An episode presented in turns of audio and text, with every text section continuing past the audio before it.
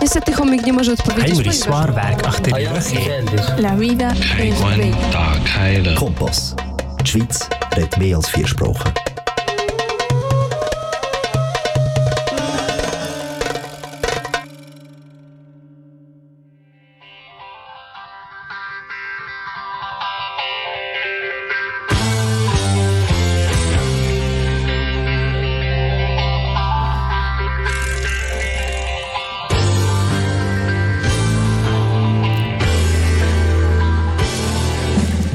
Dragi slušalci, dobrodošli u radio emisiju Krug na srpskom jeziku.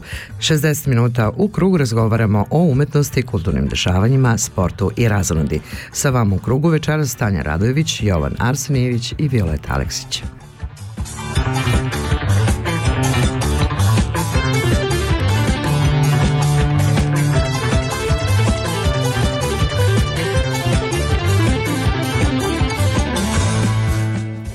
Dragi slušalci, dobro veče i dobrodošli u Radio Krug.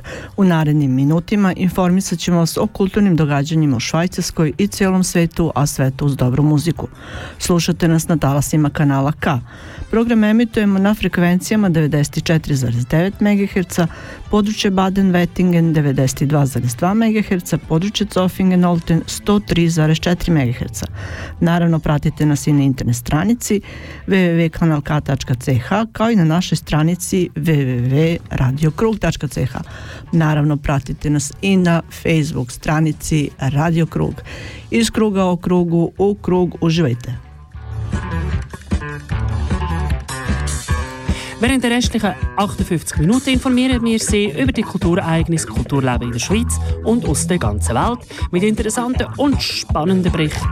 Natürlich auch mit interessanten Gästen live im Studio oder live eingeschaltet, mit eingepackt mit ganz guter Musik.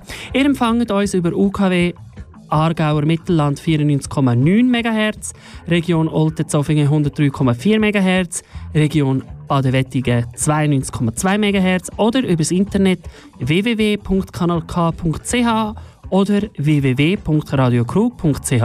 Umsucht unsere Facebook-Seite unter Radio Krug. Sendung zusammengestellt für heute Abend. Violetta Aleksic, Tanja Radojevic, aus Belgrad Nenad Boškovic, Miroslav Dinic, Ljiljana Crnic, Ivana Nikolic und mein Name ist Jovan Arsenjevic. Kanal K, da bleibt man dran. Dobro večer drugari, dobrodošli u ekstra izdanje emisije Radio Krug. Evo nas opet sa vama i u novoj godini u krugu dobrih vibracija. Nadamo se da ste lepo proslavili, nazdravili svim prijateljima, rodbini i dragim ljudima širom sveta. Mi vam u novoj godini na samom početku ove prve emisije želimo zdravlja, ljubavi i sreće i da u novom letu možemo da vratimo staru normalu, da zagrljaj, druženje, igranje, pevanje ne moraju da se kriju iza maske i distance. Takođe želimo od srca celom svetu da nam se desi neko čarobno čudo koje će izbrisati sve bolesti, ratove, mržnju, nemaštinu i glad, da se ljudske vrednosti stave na prvo mesto i ostanu tu vazda, jer moramo da zapamtimo da mi jedni drugima nismo bilo ko u ovom životu koji jeste čudan momak, ako me razumete. A večeras ćemo boraviti preko žice, jel tako, u Beogradu sa našim dragim ljudima, našim krugašima, koji su podržali ovo naše krugovanje i drugovanje čim su u krug ušli. Iz Radio Beograda će nam se javiti Dejan Grujić, iz Hrvatskog kulturnog centra u Beogradu će nam se javiti Viljana Crnić, a iz studija na kraju sveta takođe u Beogradu javit će nam se Boban Janković ili ti čovek zvani Bob.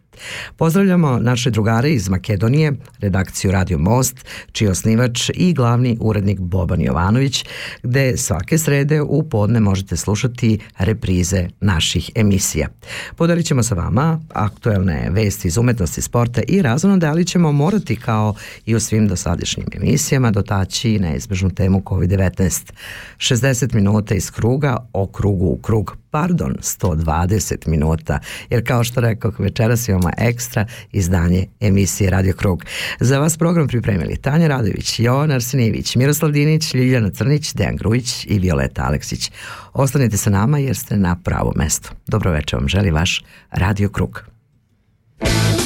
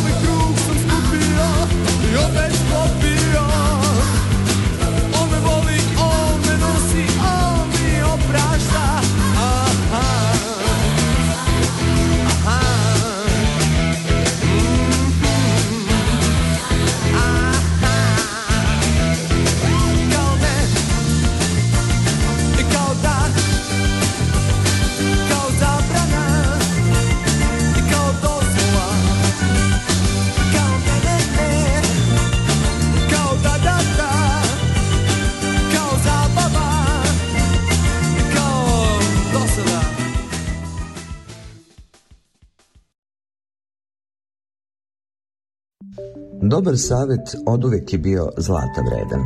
Dobar plan je temelj svakog posla. Uspeh se zasniva na vrednom radu, a dugogodišnje iskustvo stvara poverenje. Takav oslonac svi trebamo u životu.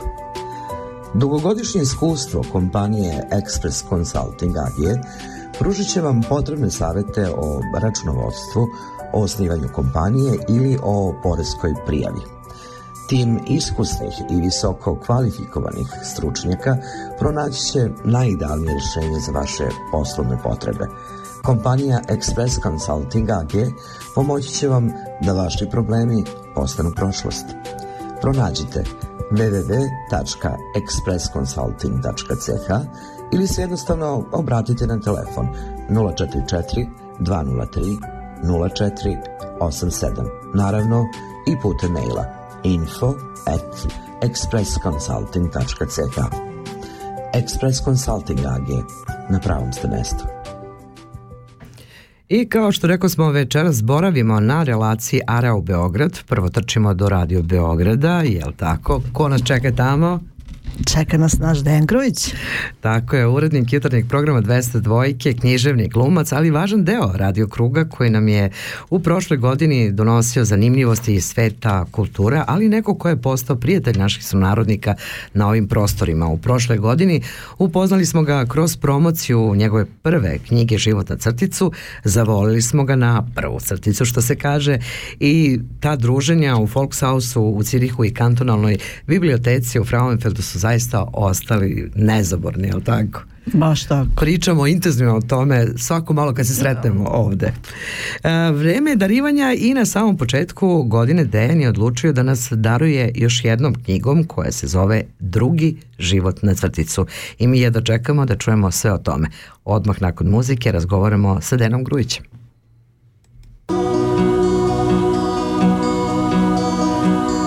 Čuješ li korake dolaze, bliže se. Koga nam donose? Pa to je Božić bata, deda, mrazov tata. Stanke će srebrne stići i do tebe. Doneće poklone. Sve ono što ti treba doći će sa neba Srećna ti ova godina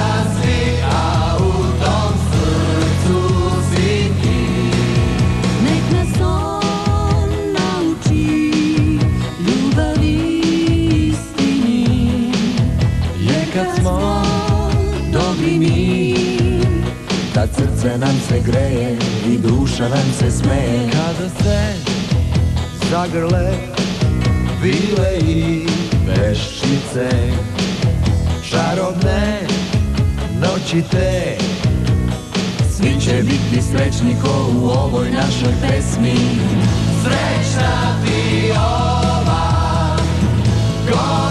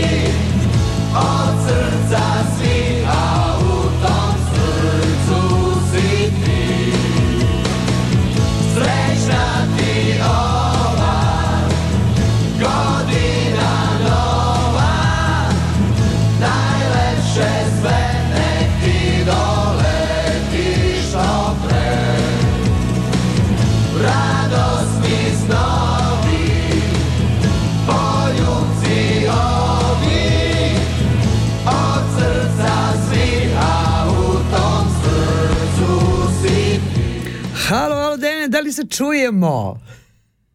Čujemo se savršeno kao i svaki put do sada, a što je najbolje, razumemo se odlično. To je najbitnija stvar. Pre svega želimo ti srećnu novu godinu i sve naj, naj, naj, najbolje. Hvala najljepše, ja uzvraćam e, čestitkama iz Beograda i e, zahvaljujem se što sam e, eto na neki način pušten u radio krug i dozvoljeno mi je da budem deo vaše ekipe, da budem na neki način e, deo vaše široke duše i e, neko ko je, pa mora se priznati, ima uvek sreću što radio krug stoji iza njega, Ja. jer kad radio stoji iza pisca, onda za njega zime nema. Jo, pa zašto kad čujemo na početku godine ovakve reči, a nama srce ovoliko, jer kad Dejan Grujić iz Radio Beograda kaže jednom malom radio krugu ovako nešto, onda mi onako imamo vetar u leđa i otvorena je jedra za nove plovidbe. E, novinari, književnici ne znaju za odmor, to si dokazio ne znam koliko puta i pošto je, kao što smo rekli, e, vreme darivanja, eto nama drugog života na crticu. Bog me, e, izašao je pre samo tri dana. Eto. E, Mnogo sam ponosan, mnogo sam ponosan na ovu drugu knjigu. E, Drago mi je da sam eto na neki način uspeo bar da obradujem e, svoje čitaoce e, štivom pred novu godinu. Znači, to je moj poklon na neki način. A s druge strane, sve je nekako bilo kao i sa prvom knjigom u znaku ove pošasti koja nas nalazi Jest. sve je prolongirano, sve je nešto kočilo, stalno se dešavaju problemi, do duše u tom smislu hoću da kažem da mi je mnogo značila podrška dragih prijatelja. O tome sam pisao i na Facebooku. I 31. mnogo ti hvala na tome. Znači, odmah smo morali da podelimo na našu stranicu kao yes, i mi smo tu. Da, vi ste vrlo značajan činilac, e, neko bez koga ja ne bih mogao zaista da se pohvalim, e, a da sad kažemo slobodno i internacionalnim uspehom e, prve knjige Život na crticu, s obzirom na to da je Radio Krug preuzeo bukvalno sve na sebe u vezi sa promocijom, žao mi je što nismo uspeli da odemo do Nemačke gde smo imali poziv od promotiva i Duške Perić e, da opet ne kukamo na sudbinu, da kažemo da smo mi to sve samo prolongirali Tako i da je. sada možda e, možemo Violeta, ti, ja i Tanja Radojević da ponosno kažemo super je to što, što smo odložili Nemačku jer ćemo našim ljudima u toj zemlji u toku ove godine, ako Bog da, da ponesemo dve knjige. E, Život na crticu Da. i drugi život na crticu. Vidi ovako, e, tako je bilo i sa prvom knjigom. Morali smo da dočekamo drugo izdanje jer si ti naravno rasprodao prvo izdanje prve knjige u rekordnom roku, a ja se bojim da ćemo mi čekati drugo izdanje druge knjige jer znam da si zatrpao poštanske radnike, knjige ti se slikaju po svetu i nekako ajde nas stavi na onaj spisak jer znam da postoji i čekaju te u Nemačkoj nestrpljivo čim ovo sve prođe, tako da ja ne sumnjam da će to vrlo brzo se desiti, samo se bojim ja to, ko što rekao da će knjige da nestanu, pa opet čekamo drugo izdanje. daleko bilo da, da neće biti knjiga za one koje najviše volim, a to su svakako moji prijatelji. A, moram da kažem još nešto, što e, Violeta ti znaš, zna i Tanja, ali moguće da naši slušalci ne znaju. Ja sam zaista imao e, nekoliko poziva da posetim neke od zemalja u regionu, odnosno zemalja u, u okviru Europske unije. E, naravno, stice okolnosti je bio da smo prolongirali sve to, vrlo dobro znate i zašto, Dakle. zbog ove korone i ovog ludila koje nas je snašlo, ali kad su mene zvali i pitali, izvinite, koji su vaši uslovi? E, ja sam odmah spremno odgovarao, moji uslovi je da tehnička podrška bude e, Radio Krug i Tanja Radović, a da voditeljka svih promocija bude Violeta Aleksić i Yes! niko drugi. E, Mi onda se idemo! dogodilo to da sve- Pa dobro, mi smo vas i tako doživjeli kao deo Radio Kruga, na što sam ja spremno odgovarao uvek da pristajem da budem deo redakcije koja pravi polako ali sigurno jedan radio brand koji će uskoro, vrlo brzo, e, postati e, jedan od najuticajnijih u svetu. Znate ono kad se čuje na radio krugu, to znači da se čulo u celom svetu. Ako se nije čulo na radio krugu, onda se pa skoro nije ni dogodilo. Jo, kako je ovo divne reči. Ali sad, mislim, neće da budem lažno skromna.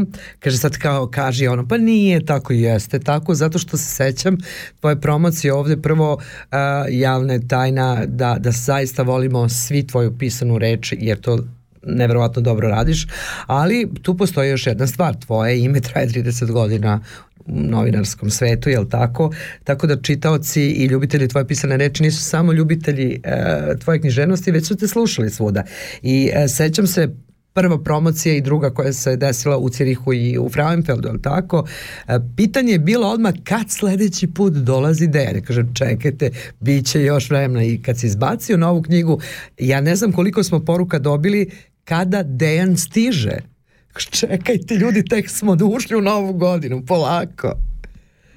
E da, ja sam razgovarao sa glavnim producentom Mhm. a, Radio Kruga, pošto svolit ćeš mi da ipak moramo da istaknemo našu Tanju Radojević, koja je zadužena za sve ona, da, da ih tako nazovem, važna trčkaranja e, u vezi sa promocijama, marketingom, zatim sa organizacijom, snimanjima, režijom i svakako ona je naša duša, jer da nije nje ti ja, teško da bismo se čuli ovako lepo.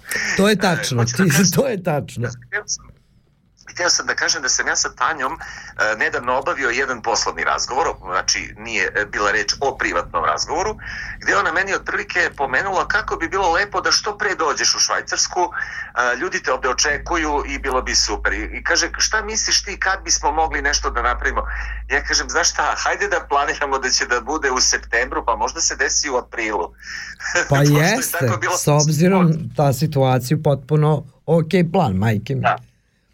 Da, zato što je prošle godine bila uh, varijanta da dođem u aprilu, a došao sam u septembru, odnosno početkom oktobra. Tako kažem, ajde da planiramo opet neki septembar, oktobar, pa možda bude april, možda bude suprotno. Tako je, tako je. Ajde da se radujemo. Evo Tanja ima nešto da ti kaže. Apropo svega toga, s obzirom a, da knjiga nosi naslov, dru, naslov Drugi život na crticu, a da se predviđa da će pandemija već do polovine godine nestati, što se ja iskreno nadam. Joj, ja to. mislim da i taj tvoj a, naslov govori a, drugi život na, crtici, na crticu, znači nama dolazi neki drugi, novi, lepši život bez korone, bez ograničenja, tako da taj april vrlo može da se ostvari.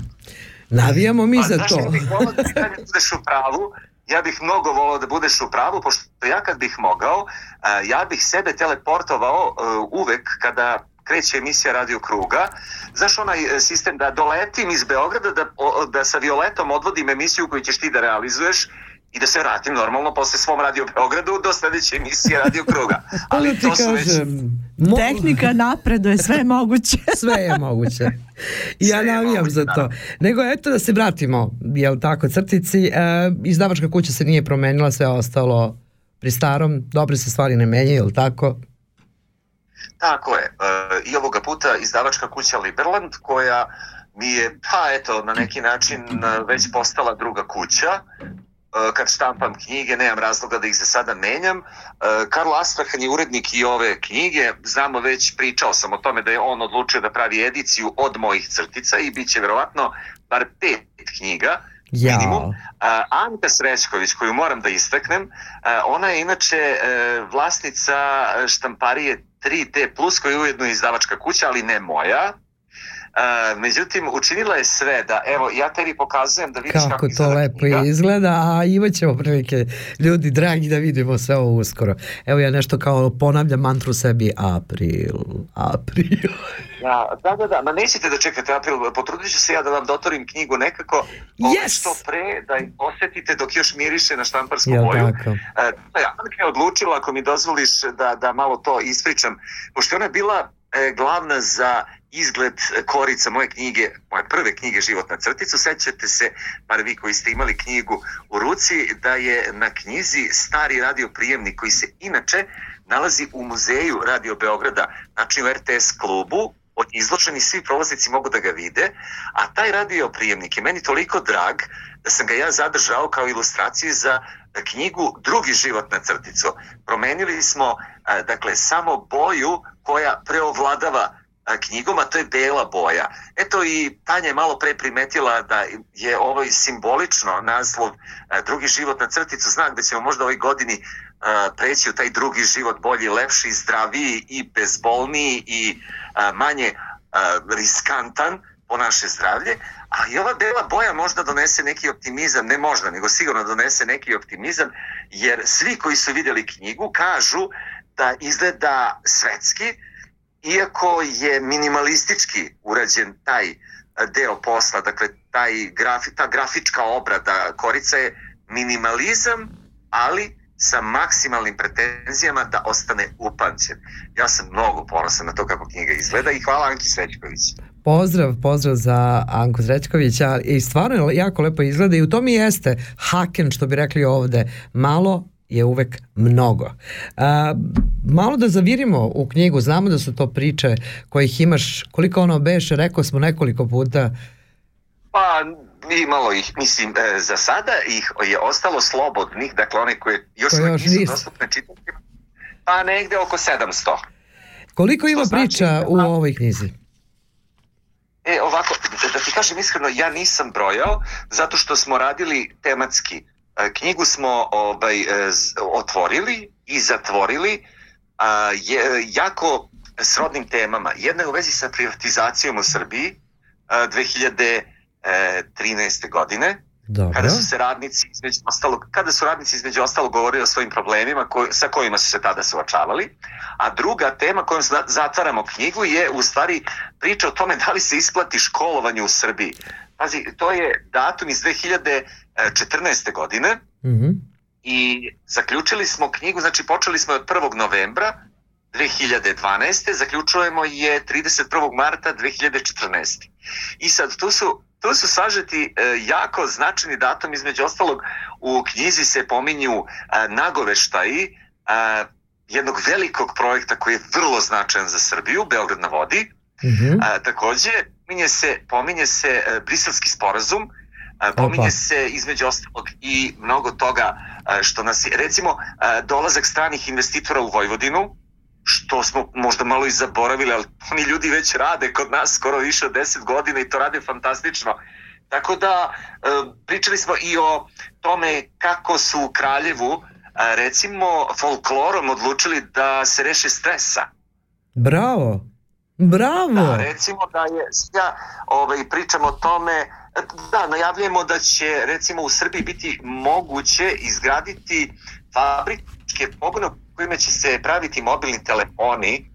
Sad, e, znam da su nikla već tri ili četiri centra u Srbiji, naučna centra, e, tako da imam utisak da to što je tada najavljivano, mi to danas već imamo.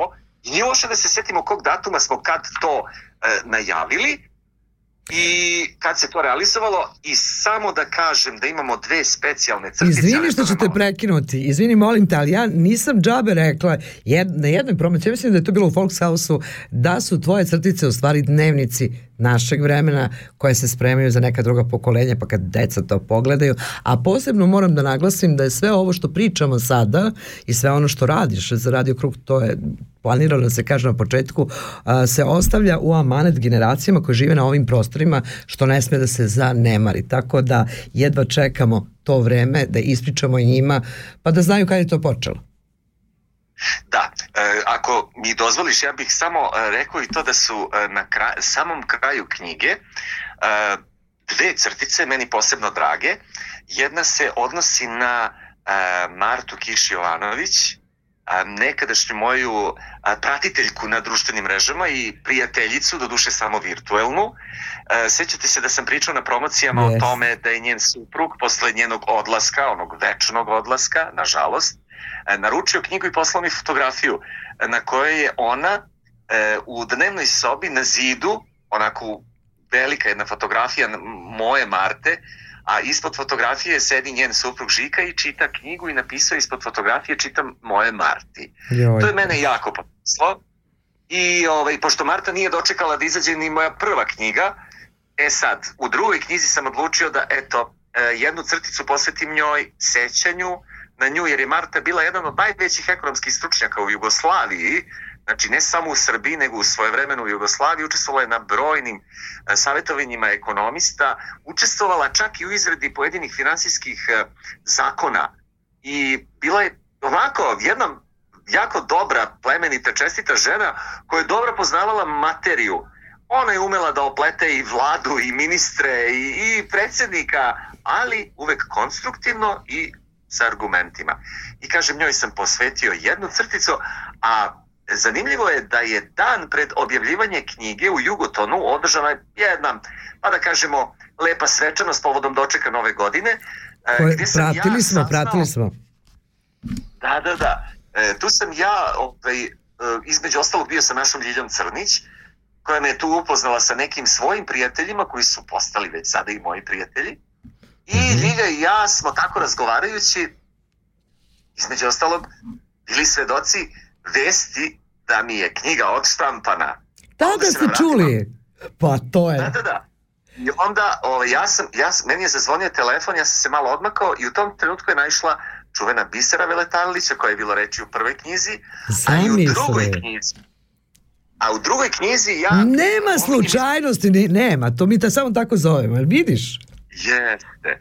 A, a u knjizi inače pominjem Ljiljanu Crnić, a, Nataliju Cajić i Biseru u kontekstu našeg druženja, našeg upoznavanja, našeg, da ga, da ga tako nazovem, drugovanja, krugovanja. Tako je. I sve se nekako, sve se poklopilo. Tu je bila Natalija, tu je bila Bisera, bio sam ja, bila je Ljiljana Crnić. Ja kažem, stigla je vez da je objavljena knjiga i Bisera mi je šapnula kad smo se ono pozdravljali, jel da? Kaže, hvala ti mnogo što me toliko voliš. Pa kako da vas ne volim? Ste Zlato. I ona jeste, ona peva Zlatni dan, ali ona je zlato. Jest, zaista jeste. A, Dene, a, nedavno si bio u Nišu sa prvom crticom, pratili smo i to na društvenim mrežama, ali trebamo da dotaknemo kako je bilo. Veliki pozdrav za našu prijateljicu Gordanu, koja koja je zaista uvek otvorena za saradnju i sa našim ljudima iz dijaspore. Vrlo često se to desi, ali kad sam te videla tamo srce ovoliko kao na istom mestu. Pa hvala ti. Hvala ti mnogo na toj podršci koju si mi pružala, koju mi pružaš i koju ćeš mi pružati. Što je ovo lepo rečeno, tako je. Da, ovaj, moram ti reći da se naša goca toliko potrudila oko mene i oko promocije da e, sam ja u jednom trenutku pomislio da ti vodiš promociju. Stvar, ne, Goca je uvek takva, ali zaista je takva. Da. toliko podataka, toliko istraživanja, toliko, e, da kažem, jednog iskrenog odnosa prema poslu koji podrazumeva krv, suze, znoj, kako Da. ti isto umeš da kažeš, žena je iskopala o meni podatke kojih se ja sećam, ali sam ih potisnuo, Bog te pita kad je to Svakako. bilo, šta sam radio i čime sam se bavio. Ja sam bio fasciniran, veruj mi. E, nije bilo mnogo publike, zašto? E, sve se dešavalo u velikom e, holu e, Studentskog kulturnog centra, odnosno univerziteta u Nišu. To je veliki prostor. I mogu reći da je bilo otprilike dvadesetak ljudi. Po nije bilo malo ljudi, za ovo vreme to sasvim okej. To mi svi kažu, ali ja sam navikao da bude mnogo više. E, sad. I onda, je to, onda, mi se, onda mi se učinilo da je možda to, bi, možda nije bila prava odluka da se ide tamo u, ovom trenutku kad je u Srbiji po 5-6 hiljada bilo zaraženih, ali svejedno, ko je došao, taj je trebao da dođe. Bili su studenti koji su mi predložili između ostalog da održim predavanja na temu crtice i radiostvaralaštva, što je po meni pogodak. Zašto? Jer će ova knjiga najverovatnije biti jednog dana, po mom skromnom mišljenju, e, pomoćno e, sredstvo studentima, odnosno literatura koja može da im bude neobavezna, Bravo. ali i vrlo bitna. I moja misija je uspela. Potom su se javili i profesori sa Niškog univerziteta koji su mi predložili da dođem makar jednom da održim predavanje, Mhm. nezavisno od knjige. Znači, knjiga nije razlog da dođem tamo, nego jednostavno e, na osnovu tog mog izlaganja oni su zaključili da ja imam e, mnogo toga što bih mogao da kažem, da prenesem iz vlastitog iskustva. Jer znaš kako Violeta posle 30 i evo sad pune 32 godine Da. rada pred mikrofonom u studiju sa sagovornicima na terenu, tokom ratova, e, tokom kriza, sankcija, blokada, pa skupi se, znaš, ono, koncentrat nečega koji može kasnije da se onako polako razblažuje i prosipa iza sebe, pa neko će možda to da počisti, a neko će i da pokupi. Pa vidjet ćemo šta će da. Pa zato ja kažem, kad, kad- pomeneš ti takav sa takvim iskustvom radio krug, ja ono gledam u tanju i kažem kad ćemo mi tim putem, mislim, treba još da se hoda. Ne, ti si i ranije držao Ali, predavanja, moram da- izvini ne, samo da ti ne, kažem sam- da mi ne pobegne misao, a, prošli put smo da razgovarali, pro- prošli put smo razgovarali o tom predavanju, a ja moram da ti kažem da razmisliš o tome da mi takvo predavanje za studente i ovde napravimo. To smo prošli put, dobra situacija je bila takva. Ja sam saglasan sa svim predlozima Radio Kruga, to znaš unapred, ali ću ti isto tako reći da je Radio Krug, zahvaljujući tebi i Tanji, jedna ugledna medijska kuća. Kuća, Da. ja sam bio kod vas, vidio sam kako izgleda Kanal K. To je jedan zaista impozantan prostor, drago mi je da postoji, drago mi je da švajcarska vlada brine o mom narodu, tako što mu daje mogućnost da iskaže svoju kulturu, svoje običaje, svoju tradiciju, jer pazite, Švajcarska mnogo polaže, ja sam bio u toj zemlji, lepa zemlja, uređena zemlja, ja sam bio tamo i primetio sam da bih tako lako mogao da se integrišem upravo zato što je i zakonodavstvo, a i što su ljudi dobri, a i zakonodavstvo je, rekao bih, blagonaklono prema svima koji su dobronamerni i koji dolaze u tu zemlju otvorenog srca. Ja sam Tako došao otvorenog srca, ali sam se brže bolje vratio jer sam morao da žurim na posao nazad kući. Ali ćeš ti nama opet, e, nije opet, nego vrlo često da dolaziš. To će ti biti hteo, ne hteo. E, pričali smo o predavanjima, ali znam da ti nikad ne odmaraš i verujem da pored crtice i dalje radiš na nečemu. Dotakli smo to nekoliko puta, ali ja ne mogu više da čekam, a znam da si pun posla. Kad će ta drama, kad će taj roman? Ovde svi pitaju jer smo pričali o tome. Kada?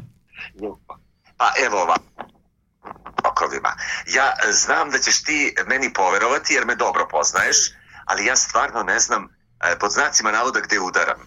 E, Prvo, objavljen mi je odlomak iz romana u nastajanju, e, već treći odlomak mi izlazi za tri godine u Balkanskom književnom glasniku koji uređuje naš ugledni a, književnik i kulturni poslanik gospodin Dušan Gojkov. I ja sam u društvu Ljiljane Crnić, pošto eto i mi smo deo jel da, e, tandema koji pripada radio krugu, a, oboje smo zastupljeni u tom balkanskom književnom glasniku koji okuplja a, umetnike sa prostora celog Balkana, najbolje umetnike i tu ne možete da se prijavite da učestvujete. Tu vas pozivaju. Mene su pozvali. Bravo. E sada, gospodin Gojkov ima ideju, kaže, hajde molim te završi već jednom taj roman, kaže, na osnovu odlomaka ne mogu da zaključim ko je kome šta ovde, ka, kaže, ima mnogo likova, ima mnogo radnje, ne znam što, o čemu je reč. A kaže, a mnogo mi je dobro. I, ovaj, I sad sam pritisnut od gospodina Gojkova da do marta meseca moram da završim roman, pritom meni u martu počinje najveća, najpozitivnija, moram da priznam, ludnica, a u vezi sa knjigom Drugi život na crticu, jer treba obići i Republiku Srpsku, treba obići i celu Crnu Goru. To je bilo moje sledeće, sledeće pitanje, Milo moje. A, Je se prekinulo? Nije se prekinulo, ja sam uplašila sad. Ne, moje sledeće. Pitanje je bilo kad, kad se kreće na turneju po regionu, jer znam da je to u planu bilo. Pričali smo o To tome. jeste u planu. To jeste u planu, ali sve zavisi od Liberlanda, odnosno od Karla Astrahana, koji kao urednik eh, treba da obezbedi sve termine i da obezbedi naravno eh, sve uslove za održavanje tih promocija, jer kažem, moj cilj je da eh, gde odem da to bude zaista upamćeno Tako je. bar onoliko koliko je bilo upamćeno u toku prethodnih nekoliko promocija koje sam držao sa prvom knjigom, jer znate kako, posle nekog izvesnog vremena a, ljudi očekuju od vas da malo podignete prag. Ne možete na istu a, foru, što bi rekli mladi, uvek Tako da je, prolazite. tako je. Znači, uvek morate da pristupite ozbiljno poslu, organizaciji, mora da se zna kad se šta dešava, gde se dešava, kako se organizuje, ko učestvuje. Znači, postavio sam mnogo tih nekih uslova koje su oni prihvatili obe ručke, hvala im na tome. I sad čekamo da vidimo, takođe ideja je i da se krene put univerzitetskih centara, što u Republici Srpskoj, što u ostatku Srbije, da ne pominjem samo Beograd, jer u Beogradu je vrlo lako otići, svratiti, popričati, ali treba to organizovati. E, Velika mi je želja, Violeta, da obiđem Vojvodinu. Da. Voleo bih da odem u Sremsku Mitrovicu, voleo bih da odem u Kikindu, u Zrenjanin, e, zatim u Suboticu, Kulu i Vrbas. I to sam, te, tu svoju listu želja sam ja izneo Jel i da? obećano mi je da ću sve to da obiđem, tako da, a, a umeđu vremenu treba da završim roman i knjigu priču decu. I ja, ja, ja ne znam šta si još stavio na spisak, ali znajući tebe, ti ćeš to sve postići. A eto, kako se sve fino slaže u ovom krugu. Pomenuo si Sremsku Mitrovicu, pozdravljamo ovom priliku našu dragu a, Mirinu Marković, o, koja je već pričala o tome e, da ne bi bilo loše da se crtica prošeta i do Sremske Mitrovice, a ja se stvarno tome radujem. Svi smo u krugu, to je lepa stvar. Koliko imamo minuta?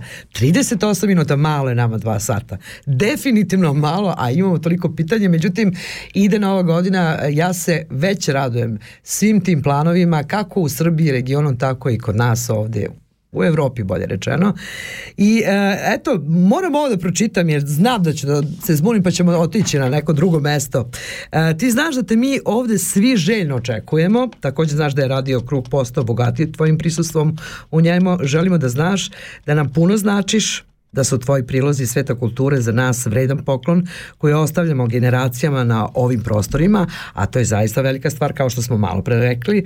Hvala ti na svemu što činiš za naš mali okrugli radio, hvala ti što si deo naše družine. Želimo ti svako dobro da nam što pre dođeš i da crtica doživi hiljadu života. Drugo ime, zavolimo te, glasi nisi ti nama bilo ko. Pa nemam reči. Ja stvarno nemam reči, devojke, sjajne ste kao i uvek. E, ja ću se zahvaliti, ako je ovo kraj našeg razgovora, Jel imamo još nešto da kažemo, da najavimo? A ja bih samo zahvalio Goci Predić, istoričarki i novinarki, Rastku Jeftoviću, profesoru i Homo Ludensu, profesorki doktorki Dragani Jovanović, Jasenki Lalović i zahvalio bih Marku Sredojeviću, e, profesoru iz Ujedinjenih Arabskih Emirata, koji je napisao Wow. recenziju za ovu knjigu i koji je danas odneo manji deo tiraža za Emirate i vrlo je verovatno da će se knjiga na neki način pojaviti na našem Expo e, pultu, odnosno na srpskom pultu, a, tamo gde se Yes! dešava, znamo već, velika izložba, tako da em, hoću reći da su krenule knjige, a, da se pohvalim, već su krenule put Niša, zatim put Petrovca na Mlavi, naša Monika će imati knjigu, naša Monika Rajlić, naša E, prijateljica da, ona je već sebi, ona je već sebi obezbedila primjerak i knjiga je krenula uh, ka Čačku. jesam ti rekla da je zatrpao poštanske radnike, jesam pogrešila? Nisam pogrešila. Pa Dalje? Nisam, nije to još, čekaju me sada, od sutra me čeka novi, novi ovaj, eh, kontingent, eh, slanja knjiga i bit će toga, znači knjiga je zadržala cenu od one prošlogodišnje, znači iako je bila inflacija, mi smo zadržali cenu, gotovo 600 dinara ko hoće da naruči iz Srbije, to je to. Svaka čast, ali ovo sada, kada si nam rekao ovo je stvarno ekskluziva, ponosni do neba, Dene, želimo da, kao što rekoh malo pre, crtica doživi hiljadu života, a da je mi uvek promovišemo u krugu ovako na ovaj način. Jel može? I, o- I ovoga puta ste bili prvi.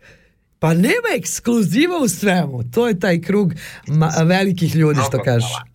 Dene, a, puno pozdrava i našoj dragoj Ljiljani Grujići i tematskim kanalima iz RTS-a kao i svim kolegama na Radio Beogradu. Velika ste nam podrška, veliki uzor i živjeli, družili i sarađivali na mnoga leta. Hvala vam još jednom, e, ostajemo i dalje u kontaktu. Ove godine očekujte još lepih intervjua i izvešta iz Beograda i od mene, a i od Ljiljane Crnić, koja je pretpostavljam druga gošća. Jeste, odmah iza tebe. Imamo jedno malo iznenađenje, ti ćeš ostati do kraja emisije da nas slušaš, a mi smo a, za kraj naše večerašnje priče izabrali Pevajmo do zore, film Može, Može, može. vi prekrasni ljudi. Pozdrav za Beograd, pozdrav iz Radio Kruga Žive, za Denu živeli, Grujića. pozdrav Švajcarska. Ćao, čao, čao, čao. Idemo, pevajmo do zore.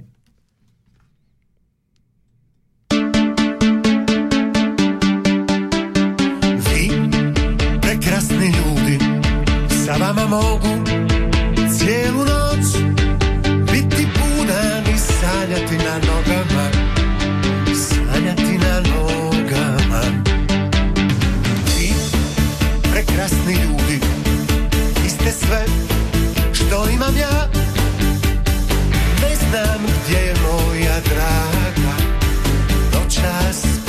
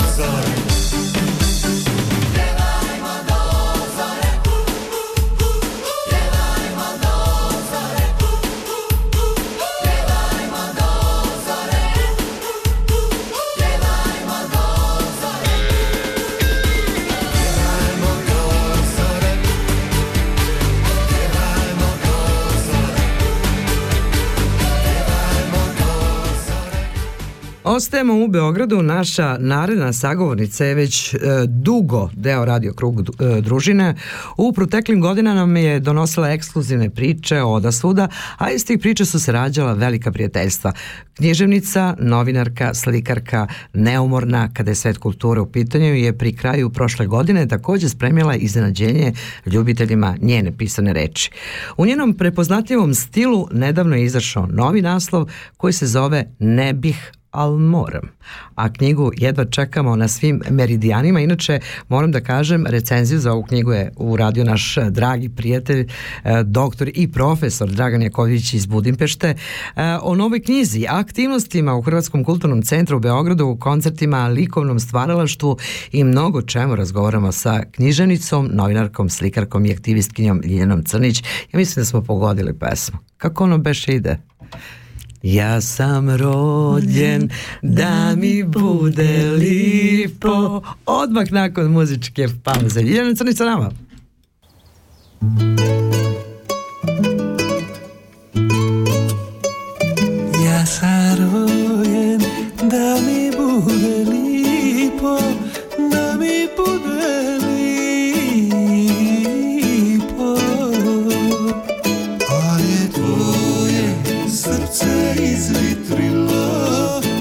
ne spominje se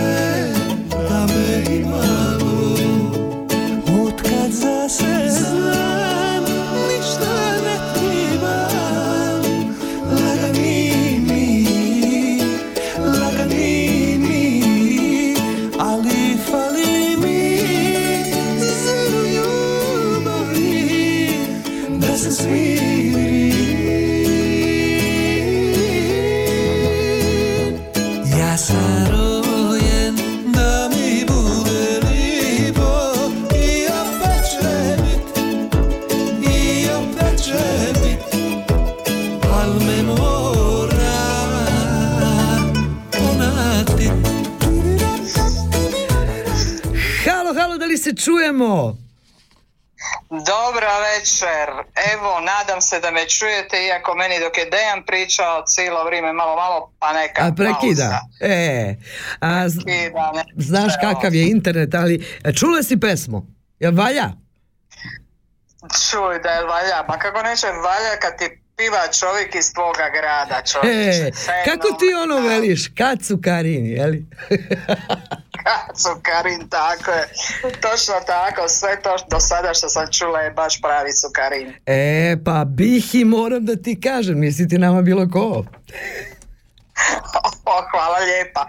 Pa eto, da iskoristim prije bilo šta, da krenemo da pričamo, da iskoristim priliku i da kažem svim slušateljima Radio Kruga sretno stazama 2022. godine.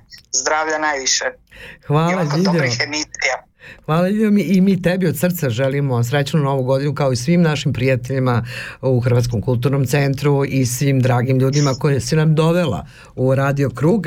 I eto, a, pošto je, kao što rekao smo malo pre, vreme darivanja i ti si odlučila da nas daruješ novim naslovom, a sve onako u tvom stilu.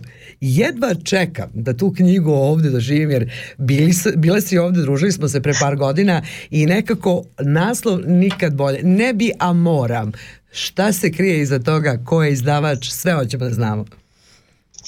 Pa eto, drago mi je, drago mi je da imam priliku predstaviti u ovom kratkom vremenu na našem zajedničkom radio Radio Krug a, knjigu Ne bih, al moram. Naslov sliči meni ili ja sličim naslovu, ne znam. A tko je izdavač? A, znate Violeta, ovdje bi rekli ja sam sama sebe izdala. Dobro je. Ovo je mnogo dobro. Nisam izdala. Ne bi, al moraš. Ne bi, al moraš. eto sama sebe izdala. dakle, to je autorsko izdanje. Bravo. A, a, sad znam da će slijediti ono pitanje, a zašto sam izdat? pa, ću odmah, pa ću odmah odgovoriti. Pa naravno, objavila sam to autorsko izdanje, jer ja očigledno nisam, ovaj, nisam neko od onih koji će da kaže hvala. A, od, od- do sada sve knjige, tih nekih deset knjiga koje sam objavila, a, da bili su razni izdavači uz dužno poštovanje svih tih divnih ljudi koji su objavili moje knjige. A, ova deseta mi je bila nekako ono jubilarac i smatrala sam, pošto sam iz ovih prvih devet sve sama uradila, a kad kažem sama uradila, znači sama birala ko će da me predstavi, putovala u gradove tamo gde su me predstavljali, dragi prijatelji, dragi ljudi širom Evrope i tu se nije, nije miješao izdavač. I onda da ne bi sada čovjeka maltretirala da me on izda, onda sam se trznula. pa I da izdala si sebe. Hvala, sama sam sebe izdala, pošto eto tako, putovat ćemo knjiga i ja, gdje me odvuče knjiga, tu ćemo i putovati. Mi te jedva čekamo ovde, ali treba svakako pomenuti da je recenziju napisao naš dragi prijatelj, e, profesor i doktor Dragan Jakovljević iz Budimbešte. Pozdrav našem dragom Draganu, jedva čekamo da se i sa njime družimo ove godine. Ponoviti treba lepe stvari. Tako je, tako je.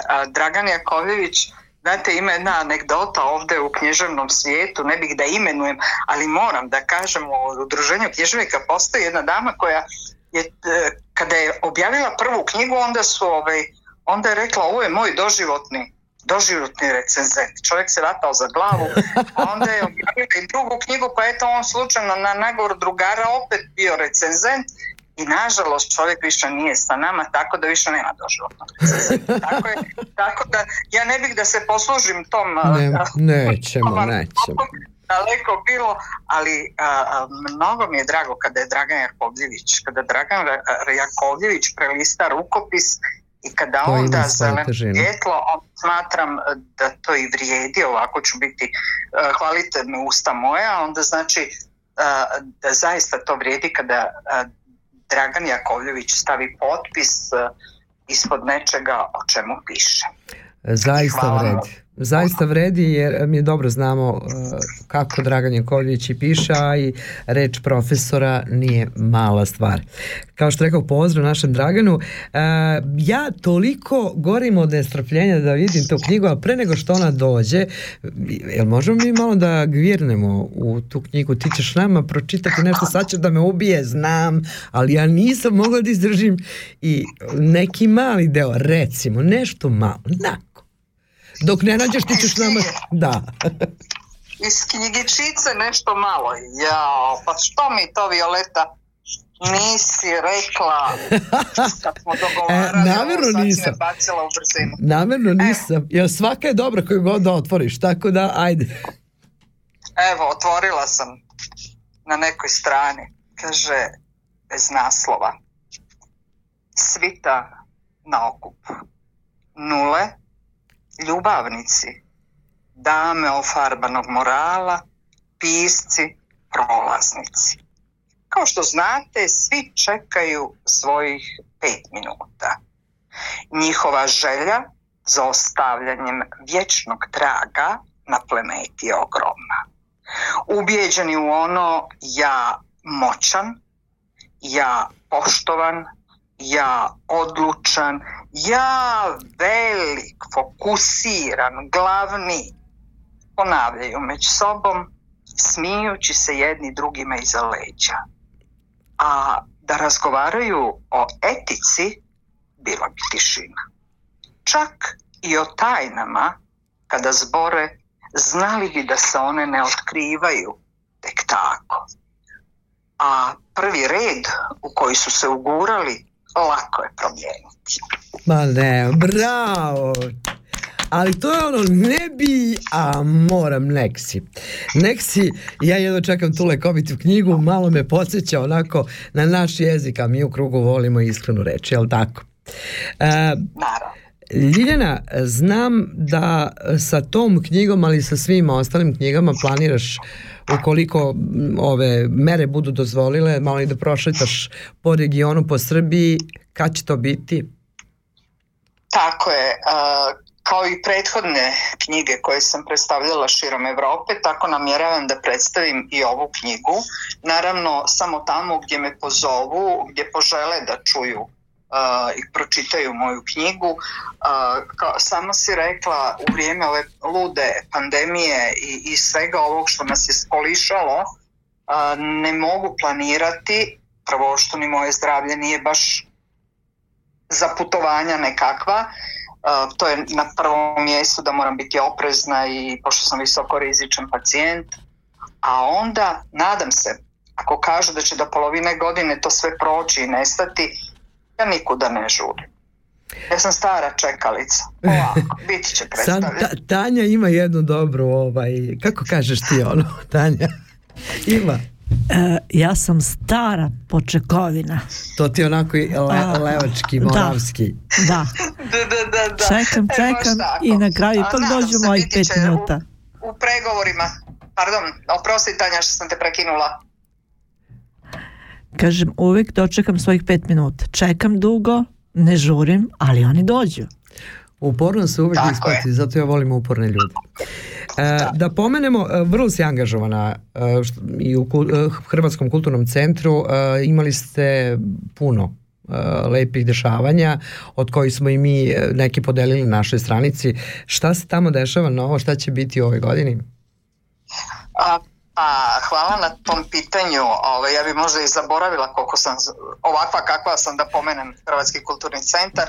Ove, a, opet, nažalost, vezani smo za, za ovu pandemiju koja nam ne dozvoljava da predstavimo ljude koje treba da predstavimo u Beogradu, jer naši gosti uglavnom dolaze iz svih krajeva Evrope, a ove godine smo pred sam kraj godine nekako uspjeli da dovedemo a, zbor iz Rijeke, zbor mladih pod nazivom Josip Kaplan koji je okupio u, sali Vuka Karadžića na, na, kod Vukovog spomenika u Kult teatru, Mhm. okupio je preko 250 ljudi u maloj sali gdje su programom od sat i nešto vremena oduševili beogradsku publiku. Bravo. To je bio, to je bio božićni koncert kao nekad pred Božić koji mi tradicionalno radimo u našem Hrvatskom kulturnom centru, a nakon toga smo imali e, goste iz Splita a, koji su se predstavili predstavom Ženici. A, to je jedna drama koja je nasmijala opet beogradsku publiku. Nažalost, opet ta publika nije mogla doći u punom sastavu koliko je Da. željela jer bili smo ograničeni brojem ljudi u sali, ali e, bilo je fantastično, tu su nam bili gosti, glumci Ivan Baranović i Petar Eranović iz Hrvatskog narodnog kazališta u Splitu koji su u drami Ženici predstavili ono, život nas sa ovih prostora izuzetne ovacije nakon, nakon ovog e, predstavljanja i nakon izvedene drame, tako da se nadam da će uskoro nam ponovo doći. Ne da se nadam, nego već smo pregovarali da će ove godine, tamo negdje u aprilu ili maju mjesecu, biti a, održana predstava Roko, čuvena predstava Roko i Cicibela, a, koja je zasnovana na istinitim događajima iz staroga Splita, tako da ne bih puno o tome pričala dok ne dođe vrijeme za to. Naravno, predviđamo da će nam dolaziti gosti književnici sa bivših prostora, sa prostora bivše nam republike, bivše nam države a, i jedva čekamo da krenemo sa predstavljanjem poznatih a, književnika i tako. Šta se radi na polju likovne umetnosti kad je Ljiljana Crnić u pitanju? Kako kaže, gdje me nađe? pa ne, možemo da ne pomenemo. Pošto sam ja od onih koji, koja uglavnom slika uljem, a nemam, nemam atelje, a, malo sam usporila u ovom zimskom periodu jer mi smeta ulje. E, Ne volim akril iako radim akrilom, ali ga ne volim. Tako da čekam a, neka toplija vremena da bih se ovaj, da bih se prebacila na moju terasu koja mi glumi atelje i da bi tu radila. Biti će, biti će izložba uskoro ako si na to ciljala. Da, Ovaj, da. biti će izložba naravno u Hrvatskom kulturnom centru, trenutno o, to pripremam i opet kažem, biti ćete na vrijeme obavješteni jer bez kruga najboljeg radija radio televizije, kako ja kažem, na svijetu. Ali kako ona nas predstavlja? To je uvek radio televizija, kaže Ljiljo radio, kaže ne, Da ne, li ne, si pogrešila? Nisam. pusti ti to, to će biti jednog dana. Hvala ti. E, hvala ti što si sa nama, znaš i sama koliko sa tobom ovaj postoje kružina i kompletna družina. Hvala ti na svemu što si donelo u okruglu priču na talasima kanala K. I jedva čekamo da se družimo sa tobom opet na ovim prostorima kao pre par godina kada si nas sve rasplakala, nasmijala i dirnula u srce. Planiraj pakovanje kofera kad ti paše za na ovamo i šta da ti kažem. Budi nam dobro, vazda, a da te volimo to znaš, bih i moram da ponovim, nisi ti nama bilo ko. Hvala puno. Vi vrlo dobro znate gdje stanujete u mom srcu i ne bih se ponavljala jer bih onda ovaj, kopirala, kopirala bi Dejana, a Dejana, našeg barda, ovaj, nema smisla kopirati, on je ipak original. A, meni je zadovoljstvo i, i, i velika čast što sam a, vam kolega, ako smijem reći kolega, ovaj, i što tu i tamo dobacim nešto i do vas, ali eto, Svaka crtica, svaka crtica što kaže Dejan malo pre je bitna jer tako se crta veliki krug i taj se krug širi. A ja, Tanja i ja smo zaista presrećni što se svi tu i što smo svako lepo okupili pa družili se na mnoga leta. Jel nam imaš jednu za kraj? Pa imam ja više njih za, za kraj, ali će se mnogi vaši slušalci prepoznati. Pa ovaj, ajde da, da, ovaj, da, da neko opet onako nasumicu Opleti, opleti nema veze. Ako, ako nije problem. Ovaj, ne znam, možda, možda, ajde kažete neku stranicu, jer ja ovako meni se sve, pa sad, sve onako. 21 recimo. Zašto pojma ti nema? Evo, sad ćemo naći 21. O, o, o, Jel o, o, tako? A ono u svakoj, to je gledaj kako ona to za- zabeležila dole negde svoje neke brojeve, ali 21. Evo, 21 samo za vas. Evo, Da vidim šta sam izabrala.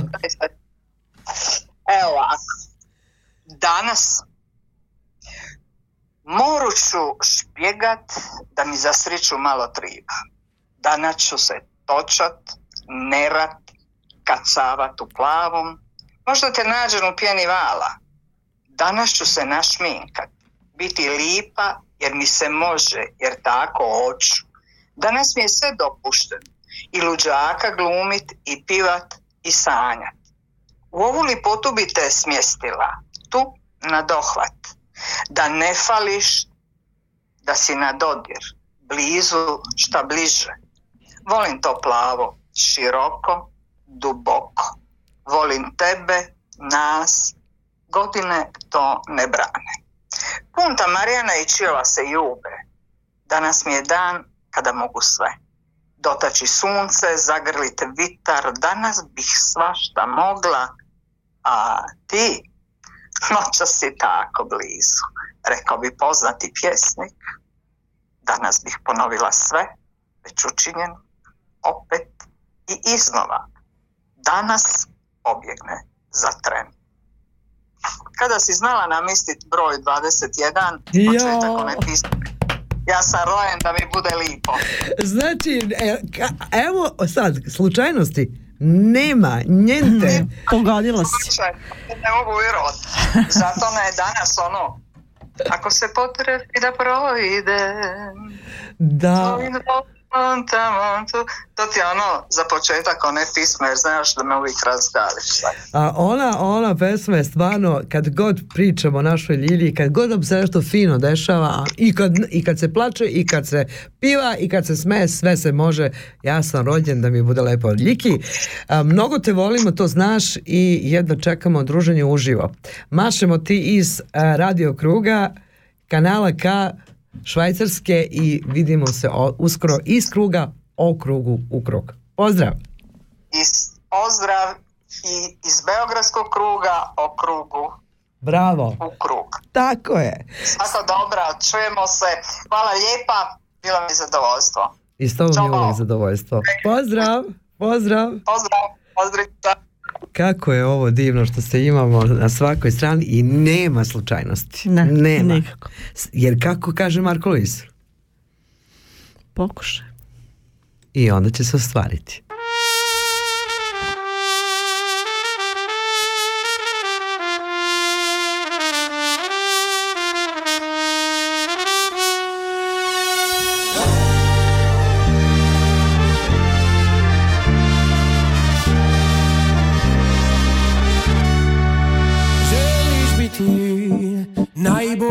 Svetu.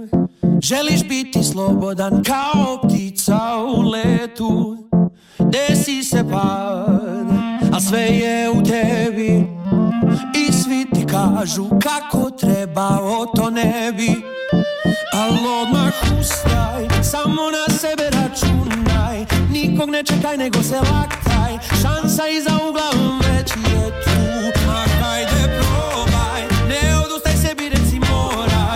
Ništa te ne košta ako probaš. Najbolji nekada vali. Pokušaj, hajde, pokušaj. Svet je u nama, nikad od sebe ne odustaj. I barem ne danas pokušaj, hajde, pokušaj. Pokreni se sada,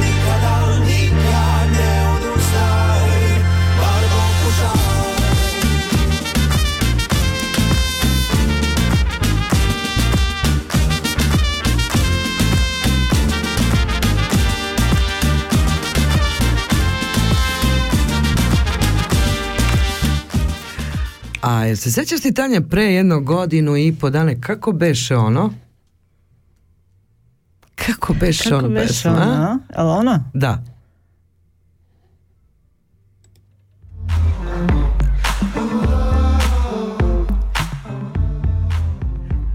Oh, oh. Idemo! Ne pratim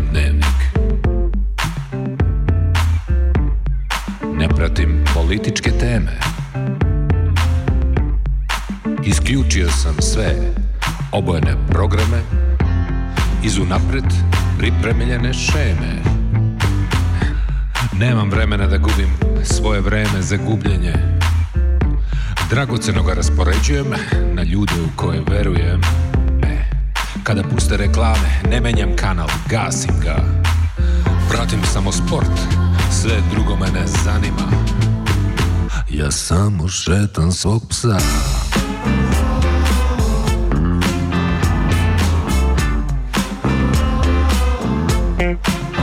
Ja samo šetam svog psa.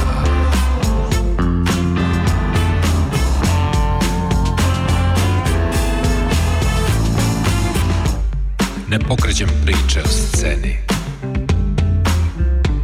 Stanje medija je svakog sutra gore nego ko zaglibi auto u reku Ne može da ga sam iz nje izvuče. Za stare drugove sam redom postao sumnjivo lice. Nema vajde od umetnika, a nema ni pozajmice. Imam par srodnih duša, hvala Bogu, moji su dobro. Dok je tako ja sam srećan i ne treba mi mnogo Ja samo šetam svog psa, ja samo šetam svog psa.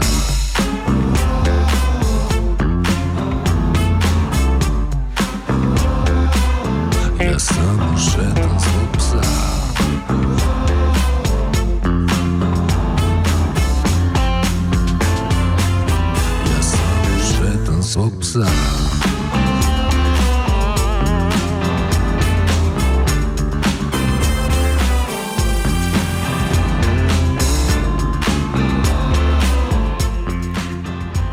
to je ta pesma. Sećate se kada sve počelo pre dve godine. On je šetao svog psa i postao pravi heroj odlučivši da neprilagođen objasni koliko je sve na prodaju. Nevidljivama, nevidljivima pardon, dao reč da nam glasno ispričaju zašto moramo da pratimo tekst, jer čak i kad boli zub, kad odeš ti, neki novijak kaže sve će biti u redu. A sa prozora se bolje vidi čovjek iz ogledala koji želi da ostane zaovek 18. Zašto? Zato što voli. I da, želim da kažem da nam je u prošloj godini donao mnogo, mnogo radosti, reči u kojima smo se prepoznali, muziku koja se voli i nova poznanstva, samim tim čineći krug još bogatijim. Odmah posle muzike sa nama i vama Boban Janković ili čovek zvani Bob. Opusti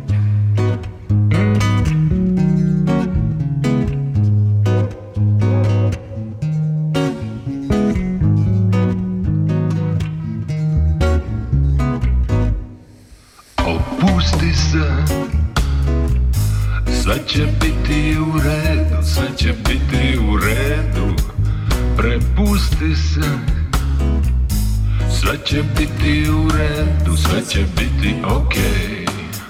Opusti se. Sve će biti u redu Biće u redu sve.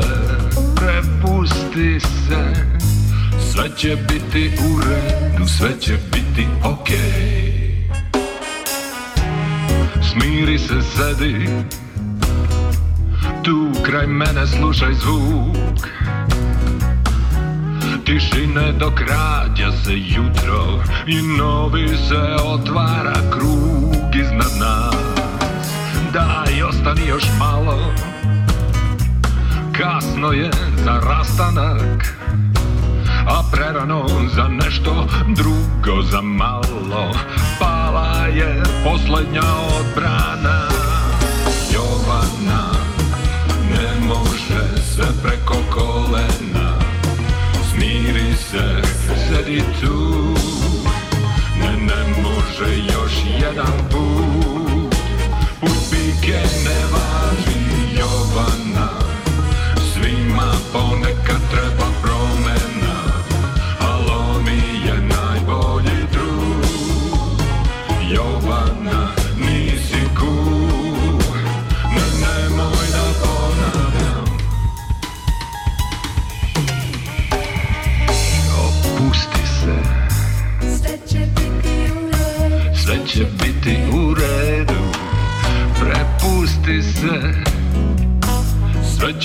biti u redu. Biti okej. Ha, to pošla. To je put bez povratka. U tebi je odjek praznine uzeo maha. I krišom rugati se izogledala. I šta ćemo sada? Kad je save zaspala Zar ne vidiš gde gaziš i koja je cena Mostova koje bi rušila? Jovana ne može sve preko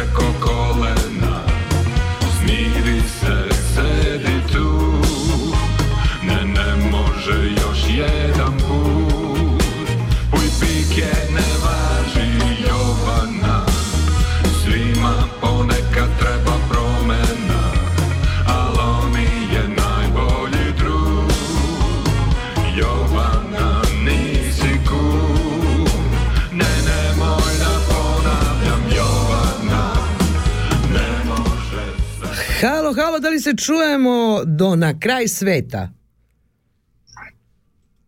Kraj sveta, ovde čujemo se odlično kako je tamo na, na početku sveta. Pa dobro, dobro je. Dobro nam došao čoveče, zvani Bobi, sreća ti nova godina.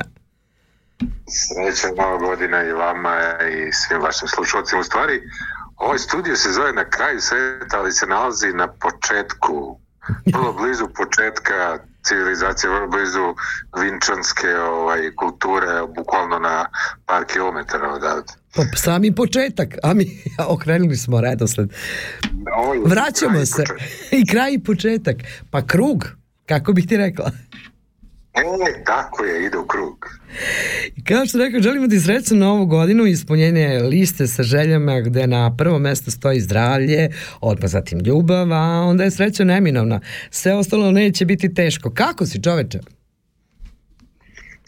Pa dobro, imali smo ovako jedan vrlo uzbudljiv sunčan dan Jel u tako? Beogradu i a, rešili smo da, da ja sam krenuo ka studiju i videvši ovo sunce i lepotu koju nam se Bog častio danas, ovaj, morao sam da kupim neki roštilj. Jao, Tanja, jel ti čuješ ovo? Tako da, eto, sad smo okej, pošto malo smo se već oporavili. ja, nema, mi moramo da dođemo o, još jednom, pošto smo se već družili u studiju na kraju sveta u februaru, u februaru što lupam, to je bilo pre dve, brate, kako mi se ovaj krug časkom zavrti. Ali doći ćemo opet, samo to da ti kažemo i odmah, hoćemo i re, roštilj i muziku i sve ostalo. Nego, družili smo se mi u prošloj godini i mnogo ti hvala na divnim pesmama, ali na prilozima koje nam šalješ, pa bismo odmah, jer gvoždi se koje dok je vruće, da predložimo e, da nam u ovoj godini budeš dopisnik i da sa tim započnemo jednu lepu saradnju. Šta kažeš na to? Pa, to je nekako, da, imali, imao sam jedan prilog, to jest, krećemo da, ovaj, pošto se krećem dosta ovaj, po ovoj našoj zemlji, a, u mogućnosti sam da sretnem razne ljude i eto, tako poslao sam nešto, pa interesantno mi je taj vaš posao da porazgovaraš s nekim ljudima, upoznaš ih i predstaviš i Pa mogu bi se zezati sa time, ovaj, čisto ovako igranje. Nemoj da se zezaš, ono je bio ozbiljan posao što si odra- uradio, a pošto je vreme narivanja nekako, odmah smo hteli da, evo kaže Tanja, šta se zezao, čovjek odradio posao, super. Dakle, pristaješ? Mora. šta, šta, šta, šta? Pristajem, pristajem, da, pomoći ću kad god mogu, naravno. E, tako, znači čuli smo da. Ok, prošle godine si predstavio novu knjigu kako u Švajcarskoj, tako i u Beogradu, gde će se knjiga predstaviti dalje, jer svi su nešto poludeli za tom knjigom. E, Prvo je Peca Popović napisao nevjerojatno dobar predgovor i recenziju, pa onda članak čuveni o ovim novinama i onda se nekako ta čitava priča pa na svim meridijanima mogu da kažem rasprostranila. Pa evo, baš uh, danas sam gledao um, RTS Trezor ovaj, ja, i tu idu neke stare emisije, ide Rokovnik, gde Peca Popović priča o um, nastanku rock'n'rolla, jel te, u zemlji Jugoslaviji. I meni je stvarno ovaj, velika čast da je jedan jedna takva veličina domaćeg novinarstva i poznanstva uopšte muzike i rock'n'rolla i čitave kulture, jer rock'n'roll nije samo muzika, nego je i širenje nekih uh, sloboda, emancipacija i tako dalje. Stil života. Da je, ovaj, da je uzeo tu moju kn- knjigu i muziku i uh, pre svega je napisao jedan članak uh, koji je izašao u, u nedeljnom blicu, ja mislim, u magazinu i onda me ovaj ja prijatelj me pozvao i rekao mi je jesi ti video ovo ovaj kažem nisam sad ću da pogledam sad ću da pogledam ovaj, onda, onda kad sam pročitao prosto nisam prosto ne, to je nešto nevjerovatno ja zaista danas sam baš pomislio moram da uzmem to opet da pročitam da vidim šta se desilo um, i, i to mi je nekako velika velika motivacija da, da nastavim da, da radim, da stvaram dalje i da pokušam da budem još bolji. Ne sumnjam u to jer ovaj, znam da pričali smo jednom prilikom da radiš i na nekoj drugoj knjizi, o tome ćemo nešto malo kasnije, a svi koji su slušali i album i dolazili na promociju tvoje knjige u Švajcarskoj, bili smo srećni što smo bili prvi, moramo da ti kažemo i e, odaziv je bio zaista neverovatan. Podsjetio si sve ljudi na 80. godine na taj novi talas i svi su pitali tu nekako EKV, to je ta neka priča i željno to očekuju u drugim zemljama, pa prepostavljam, pored knjige, albuma, da, da ćeš i album ovaj, promovisati ne, na nekom drugom mestu u Evropi. Znam da si imao pozive. A, znaš šta, ja sam pre neki dan ovaj, ja, seo i, i krenuo da nabrajam šta bi sve voleo da uradim u toku ove godine koja, koja nailazi, ja koja je došla, jel? Uh -huh. I a, kada sam sve to negde nabrojao, skapirao sam da će mi otprilike trebati bar dve do tri godine da to ostvarim. o, sve što ja nameravam da uradim za nekih par meseci koliko traje sezona, jel? Ja se nadamo da će nas pustiti da, da živimo i, i ove, i ove i bolesti, a i, o, i ove zdravstvene organizacije i svi ostali tamo negdje s proleća pa da eto recimo do nekog oktobra, novembra da u tom nekom periodu od recimo šest meseci a, se sve to obavi. Ideja je da imam jednu a, evropsku a, turneju sa prezentacijom knjige, a, takođe imamo, ovo, imam ideju da se a, ide po regionu, a, znači Crna Gora, Bosna i Hercegovina, tu postoji, kad kažem Evropa, ajde, tu, tu, tu stoji neki Zagreb i Ljubljana, a stoji neki Minhen, Neki Minhen. a, mislim da ne nabrajam dalje, to je, to je jedna tura, jel? I ovaj, druga stvar je da a, sa bendom ovaj, već imam ugovorene neke svirke, tako da eto, nadam se da će njih biti um, ovoga, ovoga leta a, više i da ćemo Mhm. putovati ne samo da promovišem knjigu, nego, nego i kao bend da promovišemo ovaj album.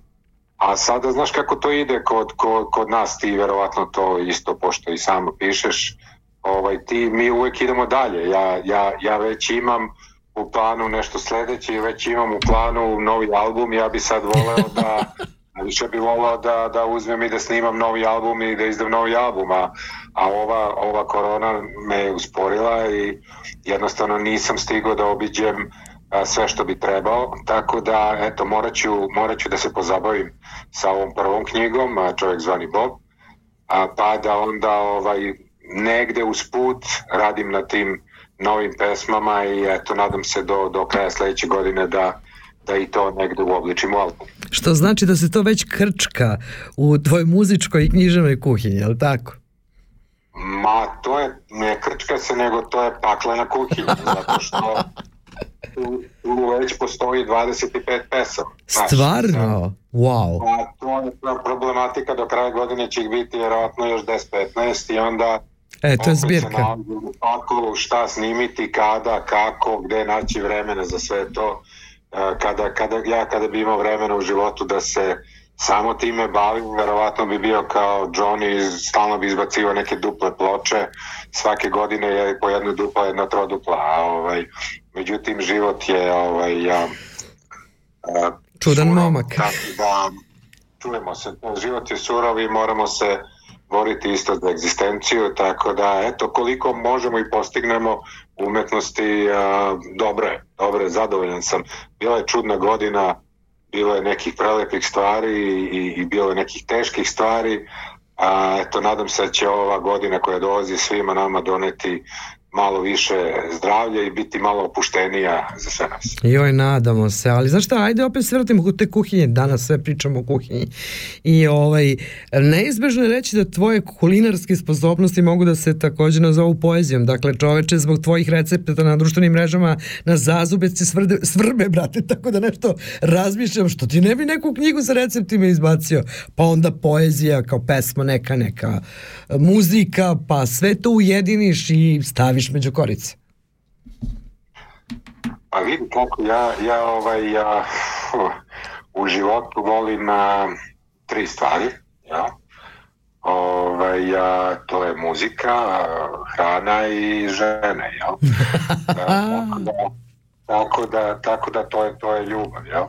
Tako Da. da, a, a, imao sam sreća od, od, od ranog detinstva, ja sam bio uključen u muziku, zatim kad sam otišao u London i krenuo da radim po restoranima, imao sam sreću da budem prvo u tom Riva restoranu koji je bio i najbolji novi restoran u Londonu, pa najbolji italijanski, tak, pa sam prešao u francusku kuhinju, radio kod, u restoranu a, glumca čuvenoga Sir Michael Caine-a i to je bila to je bio restoran sa Michelin zvezdicom, ovaj gde se gde je bila francuska kuhinja i ovaj, a London je inače metropola gde ima puno i kineske kuhinje, i indijske kuhinje, tajvanske kuhinje, filipinske.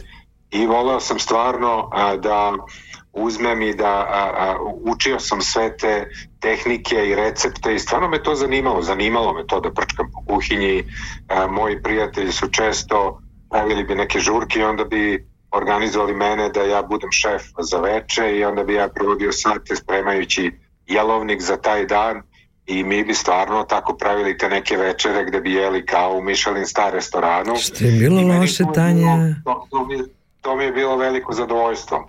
Tako da, kada kada nešto napravim, ne dešava se često da imam vremena za to, ali eto tako nekad mi dođe kad nešto napravim, ja to nešto i objavim i vidim da ljudi na to reaguju. Tako da zašto da ne, možda u nekoj budućnosti bude i neki a, kulinarski show ili, ili neka knjiga recepata Da. ili nešto u sličnom formatu, zašto da ne? E, a moram nešto da kažem, kad smo već e, kod, e, kod fotografije, Tanja je već ispremila pitanje, čekaj. A, pusti fotografiju, to ćemo posle. To je ključno pitanje za Da, posle. da, znam, ovaj, ali ja sam mu napisala komentar srpski Jamie Oliver. Oliver, wow. Jesi čuo? Jeste, jeste, zaista E, nisam divno čuo rekao. Tanja je rekla da si, Srpski Jamie Oliver. pa boga mi, Jamie, Jamie Oliver, Jamie Oliver je ovaj, a, u to vreme kada, kada sam ja radio baš kod Michael Kenna u restoranu, oni su išli da snime a, jedan prilog u, u, mislim se zvalo River Terrace restoranu talijanskom gde su dve Mhm. žene ovaj, engleskinje koje su putovali Italijom i vratile se, otvorile taj italijanski restoran i onda kad je trebalo da se skuva pasta ovaj, a, oni, su, oni su pitale tog svog dečka koji je tu bio tek zaposlen par meseci da skuva tu pastu Mhm. i pošto su te dve, te dve ove, engleskinje bile beskreno dosadne ovaj, toj, toj, toj TV ekipi se svideo ovaj, taj dečko koji je bio živahan, brz i veseo i, ovaj, i onda su rekli pa daj njemu da probamo da damo neku ovaj, emisiju i ovaj, tako je taj dečko ovaj, a, po imenu Jamie Oliver, jel? Ovaj, dobio svoj a, kulinarski show. I onda se desilo nešto neviđeno, pre toga su uglavnom samo, samo stranci radili po restoranima u Engleskoj Mhm. i kad je Jamie počeo to svoje, onda odjedan put je postalo in, moda i ovaj, a, vrlo, vrlo poželjno da se Englezi bave kulinarstvom. eto O, vidiš. To je postao jedan ogroman trend i u svetu je napravio naravno veliki hit, tako da nemojte me porediti sa ljudima koji su uspešni. Ja sam samo Ne, ali pazi, Tanja ima, imam, ima Tanja pravo. Hvala vam. Hvala vam. E, Ali, ali ima da se dogurate polako. E, Vidi kako, pomenuo si London, a, vrlo bitna stavka u svemu ono što smo ispričali tvoje publici kad si dolazio ovde. E, Doživeo si iz prvog reda, što kažu i velika svetska imena što se muzike tiče, ali i sveta kulinarstva. E, Boravio, boravio si na mestima gde se stvarala istorija umetničke scene, tako da sve to treba ujediniti. Razmisli o tome, pa malo kuhinja, pa malo fotografija koja ti inače odlično ide, jer geni nisu, a, nisu vode, jel kako kažu, krv nije voda, jel tako? E, tvoj dede je bio prvi fotograf a, u Raškoj, to smo saznali isto m, za vreme druženja tvog boravka ovde. Pa sve to treba malo objediniti, monografija možda sa tim fotografijama iz nekadašnje Jugoslavije, iz prvog svetskog rata i tako dalje, pa malo kuhinja, pa malo pesme. Bože, ti imaš posla, čoveč. Zvani Bobe. Vidi, ovaj, nije slučajno da ovaj, to pominješ, a, o tome smo razgovarali i a, ja sam tu ideju istu ovaj, ja, predložio ovaj, Nikši, a, koji je am, kulturni direktor Raških a, kulturnih svečanosti. Pozdrav za I Niš. on ovaj, a, Nikša Barlov, jel te? Tako je. Fenomenalan ovaj, a, a, čovek i, i jako, jako ovaj, dobar u tome što radi. I ovaj, Nikša se oduševio idejom i, i mm, voleo bi zaista, pošto imamo jako puno dedinih fotografija, a, da napravimo tu monografiju a, njegovu i, i izložbu koja, koja ide uz to i nadam se ovaj, da ću uh, uspeti, to se dešava u avgustu, da um, napravim tekst uh, koji, bi, koji bi pratio njegovu biografiju. Ja čak imam i knjižicu, Keva, Keva je našla neku knjižicu koju je deda sam zapisivao Stvarno? a, svoju biografiju i volao bi to da to je njegovim rečima pisano, jel? Divno, I Imamo čoveč. jako puno dokumentacije iz tog vremena i to je stvarno jedno svedočanstvo a, drugog vremena i tačno se vidi grad kako se razvijao i kako su ljudi um, kako se razvijala i moda i kultura i sve živo, tako da to je jedno svedočanstvo istorijsko a, za taj grad, za Rašku i zaista bi mi bilo ovaj, srce bi mi stvarno bilo puno ovaj, da, da eto, deda i znam da bi se moja majka baš tome radovala puno. Jo, to bi bilo jako lepo. E, lepo je što ste sačuvali te fotografije i ja mislim da trebaš to da uradiš. Veliki pozdrav za našeg Nikšu Barlova koji sjajno radi e, svečanosti, duhovne svečanosti Raške, ali tako i dovodi zaista sam vrh ume, umetničke scene, a Raška je zaslužila takvu jednu monografiju i naravno da bi deda bio ponosan ne samo deda, čitava Raška na takvu knjigu. Tako da imaš puno posla kao što rekao u ovoj godini. Puno posla ima, ima, postoji jedan projekat uh, francusko-srpski a, gde sam pričao sa Loranom Prokupićem i još, i još nekim umetnicima um, francusko-srpskog porekla ili srpsko-francuskog porekla. Um, ideja je da se a, određene poznate francuske šansone a, otpevaju na srpskom i da se neki od naših tradicionalnih pesama srpskih otpevaju na francuskom. Divno. i da imamo jedan, jedan album, srpsko-francuski album, to je isto jedan projekat koji um, će podržati um, već sam imao neke razgovore koji će podržati Francuski institut u Beogradu. I zaista eto ima i taj projekat, znači treba snimiti ceo taj album ovaj, a, uraditi monografiju, ići na turneju po Evropi, ići na turneju po regionu i snimiti moj album i ovaj, naći vremena da se ide na posao, da se živi, da se, Da se spava. I pre svega da se bude živ. Dobro, spavat ćemo kasnije. Ne, imaš puno posla, ali ja mislim, mislim umetnici su takvi, to i drži čoveka u životu, pogotovo kad je a, ovakva situacija, mi umetnici nekako, baš moram da kažem, jer i, radio je jedna vrsta umetničkog posla, a, opstajemo zahvaljujući tom adrenalinu koje umetnost stvara i čitava ta priča ima smisla. Tako da ti mi želimo mnogo, mnogo uspeha u svemu što radiš, jedva čekanje i druženje na ovim prostorima. E, razmišlja o tome, jer kad kažeš francusko-srpska priča, to bi trebalo i ovde da se prošeta, da se napravi neki koncept. Ja, ima, ima, ja, to sam zaboravio, pa ima, radimo i jedan animi, animir, radi se animirani film koji Marija Vulić, a, koja se predstavila tu u Švajcarskoj na, na festivalu a, i ove godine a, baš pre filma Toma, ne mislim, je bila predstavljena a, predstavljen njen animirani film a, koji je dobio a, a, dosta nagrada u Italiji, na primjer uzeo prvu nagradu, sad u Portugalu je uzeo nagradu. Ovde je a, a, u par gradova pogašen za najbolji animirani film i a, a, Marija Vulić radi sa svojom čerkom Isidorom animirani film za jednu od pesama sa albuma sa mog albuma Nevidljivi. I ja se nadam a, da će ovaj taj film biti gotov jer mi je rekla da postoje razgovori da taj film bude prikazan a, opet u, u, u Švajcarskoj na, Divno, yes.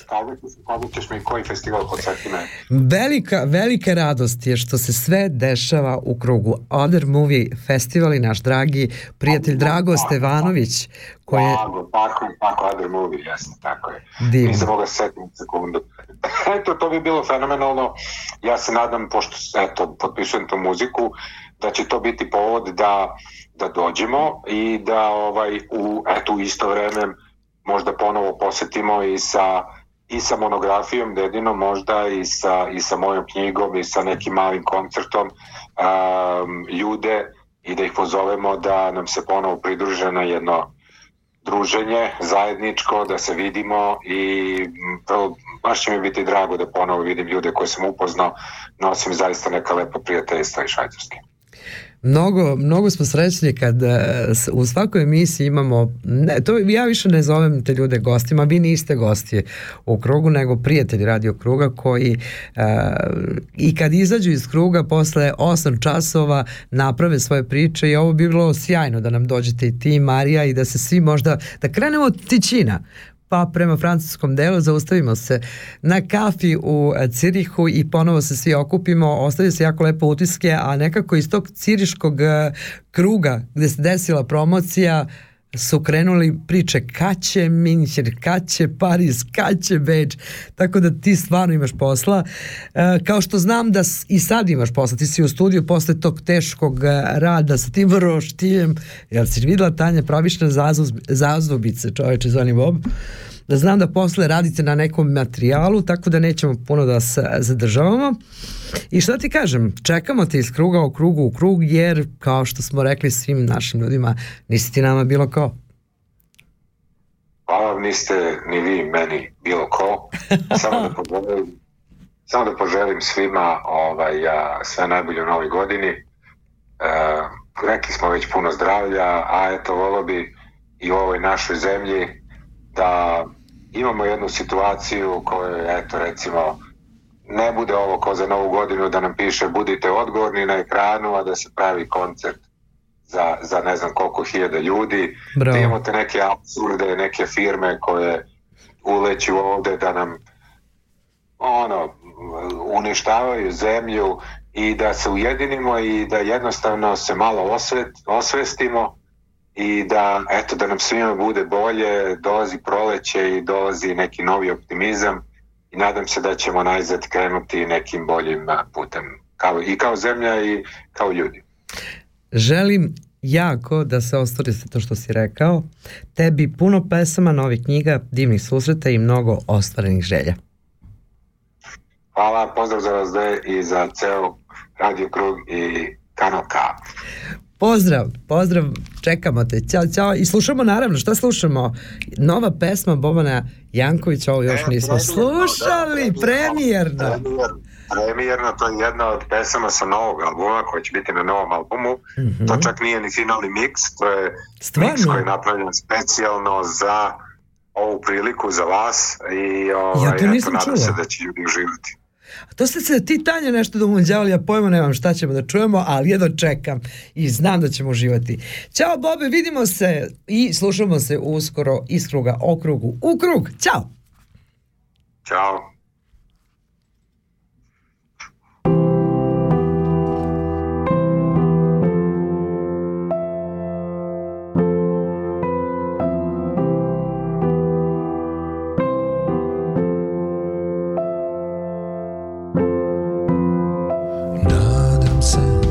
Da si srećna sad.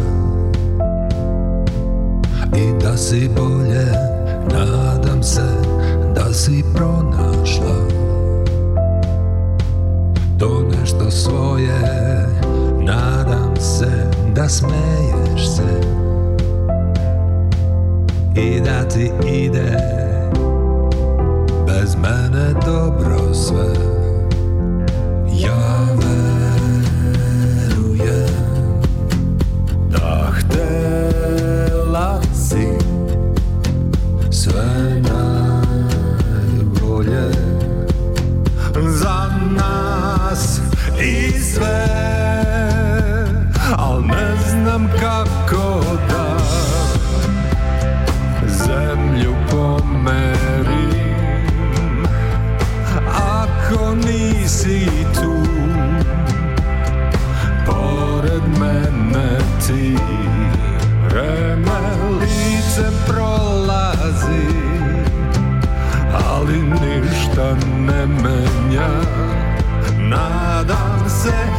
srećna si. Kad nismo ti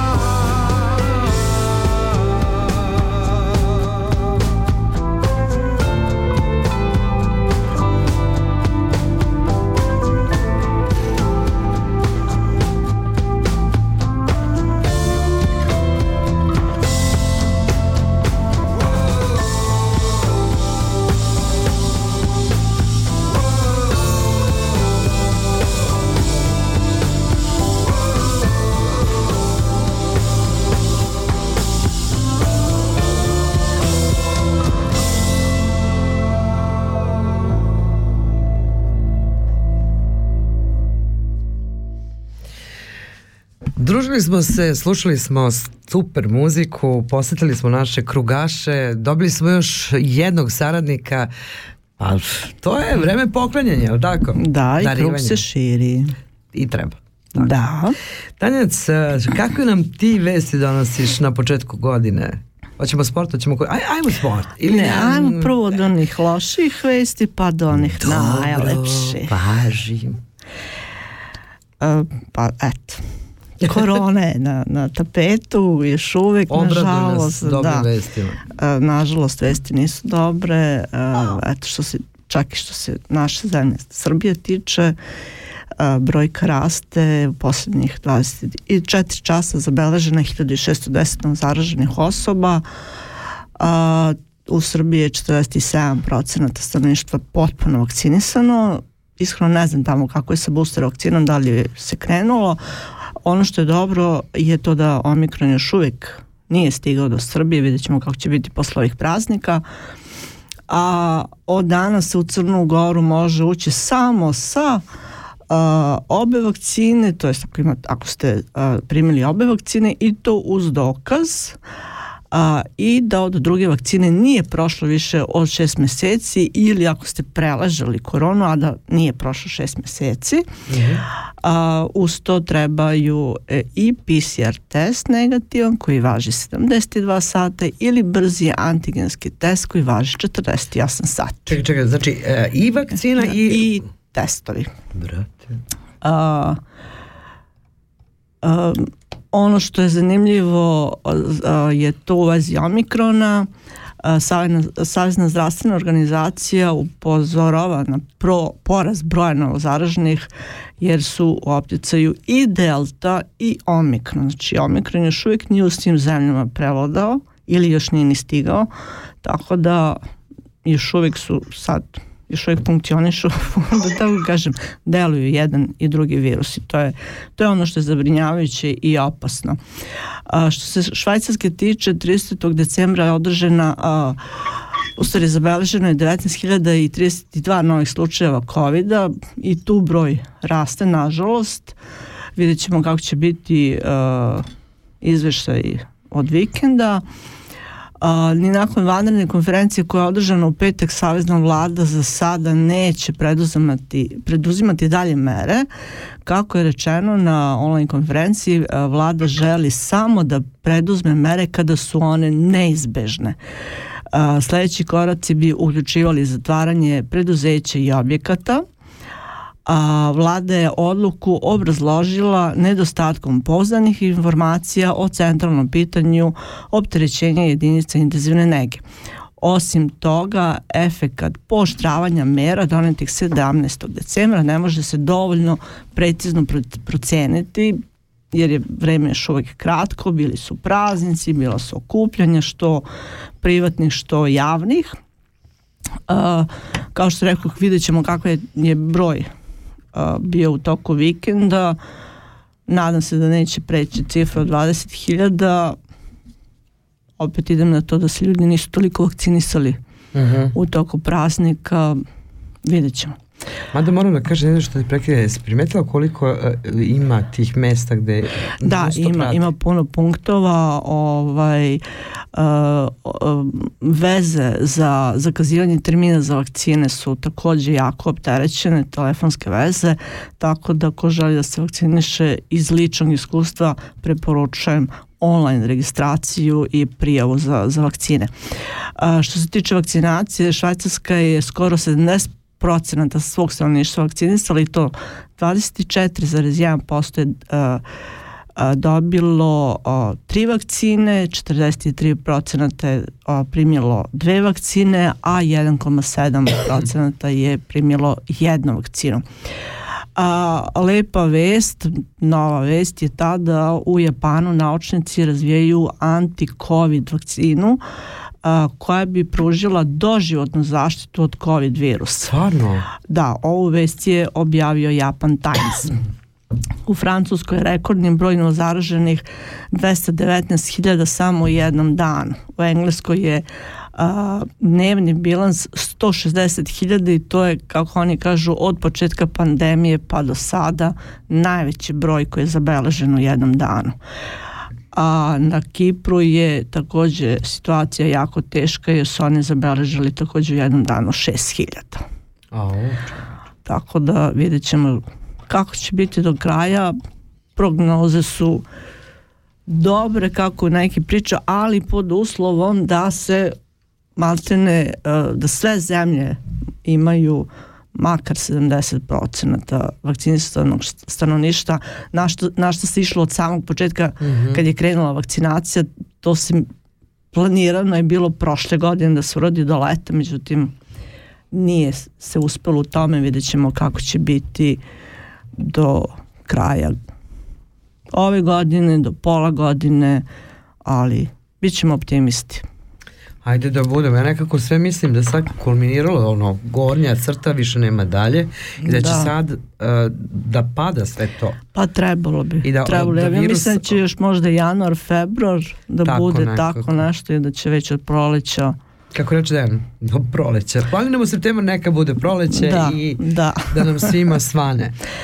Što se sporta tiče, teniska reprezentacija Srbije uspješno je započela nastup na novogodišnjem ATP kupu u Sidneju, pošto je u prvom kolu grupe A savladala Norvešku. Srbija je triumfovala sa 2-1 u pobedama. Prednost našem timu donao je Filip Krajinović, pobedom nad Viktorom Durasovićem, a Dušan Lajević je nažalost poražen od Kaspera Ruda, a, a odlučujući bod je donao dubl. Krajinović je u paru sa Nikolom Ćačićem savladao Ruda i Durasa, Durasovića. A, za konačni trijumf, a, to je bio konačni trijumf, a Srbija je sada druga na tabeli A grupe a, posle Španije koja je maksimalan rezultat ima i oni su savladali Čile i naši re- o, reprezentativci će za dva dana igrati meč upravo protiv Čileanaca, pa se nadamo i tu Bravo, jednoj bravo. pobedi. Biće to sve u redu. Brane titulu, to je Znam. zanimljivo i važno. A, imamo i šta se desilo na današnji dan. Super. A, ovako, 1839. godine, 2. januara, Louis Daguerre, francuski pronalazač i začetnik fotografije, snimio je prvu fotografiju meseca Jel, na današnji dan? na današnji dan. A malo pre smo pričali o... da. Ništa nije slučajno. a 1959. godine lansiran je prvi vasionski brod ka mesecu, a, sovjetska Luna 1 bez ljudske posade. A, a 1967. lekar Christian Barnard je uradio drugu uspešnu transplantaciju srca. Odlična rubrika, ima, Da. rubrika imaćemo je od Da. sada stalno i to je novina u Da. radio krugu. Zanimljive stvari koje treba pominjati da se Treba, pamte. treba. Ništa, šta da ti kažem, e, kako si ti provela novu godinu? Prvi put da nismo zajedno bili. Falila si kao prvo. Isto, isto moram da kažem. Pa bilo je lepo, bilo je veselo o, kući u krugu prijatelja, mali krug prijatelja Ovaj, Mali krug velikih ljudi. Da, ne, do nekih 4-5 ujutru, a onda smo ti ja naravno nadoknadile sinoć. Tako je. Pa da ti kažem nešto, ja sam takođe u krugu porodice proslavila e, taj famozni čas, jel tako? Da. Pa ono kad pomisliš 48. leto, odmah od, proslaviš iza, ali nema veze. Mislim, ko godine broji, jel da? Ne brojimo više, samo Da. se trudimo da budemo ovakvi veseli i zadovoljni. I šta sam radila? U jednom momentu sam uživala uz radio Most. Slušala se dobra muzika, Da. imali smo lepe pozdrave i ovu koristim ovu priliku da se zahvalim našim drugarima iz Makedonije. Kao što znate, već izvesno vreme naše emisije se emituju upravo na radiju Most, a, mladom radiju koje je zadobio simpatije, pa može se reći celog sveta u kratkom periodu, je li tako? Da, da, da. E, svake srede u podne družimo se na www.radiomost.net e, e, smislili smo naziv, naziv Mostovima u krug, e, jako se lepo družimo i e, šta da kažem, drugarima iz Radio Most želimo srećnu novu godinu, da sarađujemo na mnoga ljeta što se kaže i da se susrećemo jer možemo da napravimo sjajne priče. E, mnogo dobre muzike je bilo upravo za doček, pa smo eto pravili, pa, kako se kaže, žurka na talasima, radio talasima između Makedonija, Srbija, uh, Cirih. Eto. Pa divno. To je, uradili ste ono što se radilo početkom pandemije. Da, da. Ali dobro, ovo je razlog i daljina. Jeste, pa dobro, krugove spajamo mostovima, pravimo krugove. E, ništa, pozdravimo drugare iz Radio Most, jer niste vi nama bilo ko. E, Baš tako. šta, pa da, šta slušamo posle nego Skoplje. Lepi se ovo.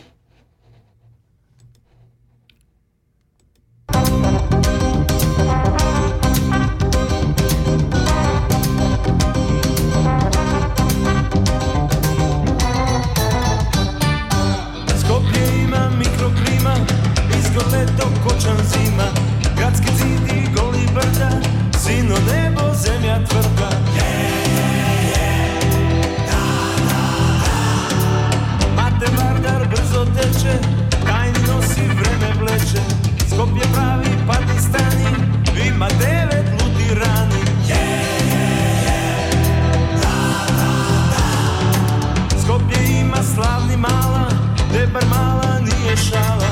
Skoplje java brzo konče, a pre momče Makedonče. Nasmeti se, ne veri gajle, namigni mi Ajde na zdravlje, Skoplje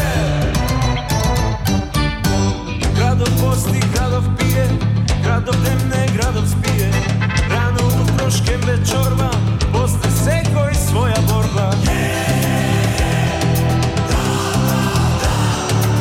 Mladi momi, ljubov vodat, duša vada, toči bodat. Razni belji, prava deca, site čegi, papa meca. Nasmeni se, ne beri gajle, namigni mi. Ajde na zdravlje,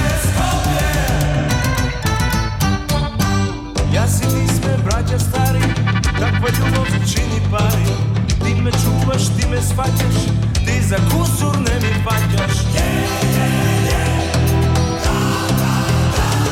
Nasmeni se, ne beri gajle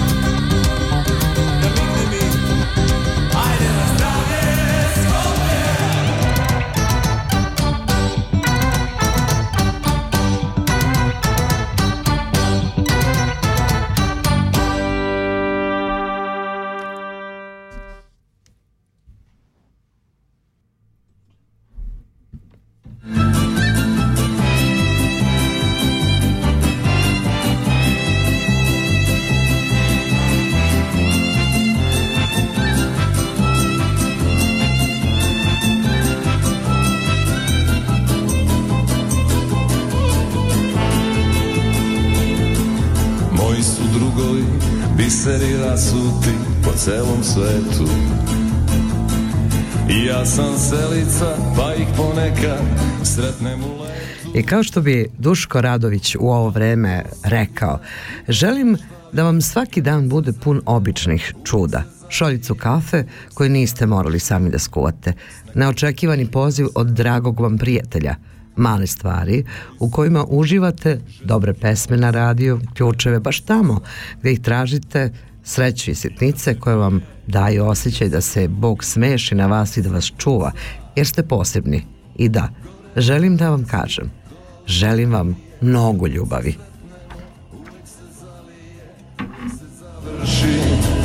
s nekom od naših pesama Da smo živi i zdravi i još godina sto Da je pesme i vina i da nas čuva Bog Da su najbolje žene uvek pored nas Jer ovaj život je kratak i prozuji za čas Ajmo!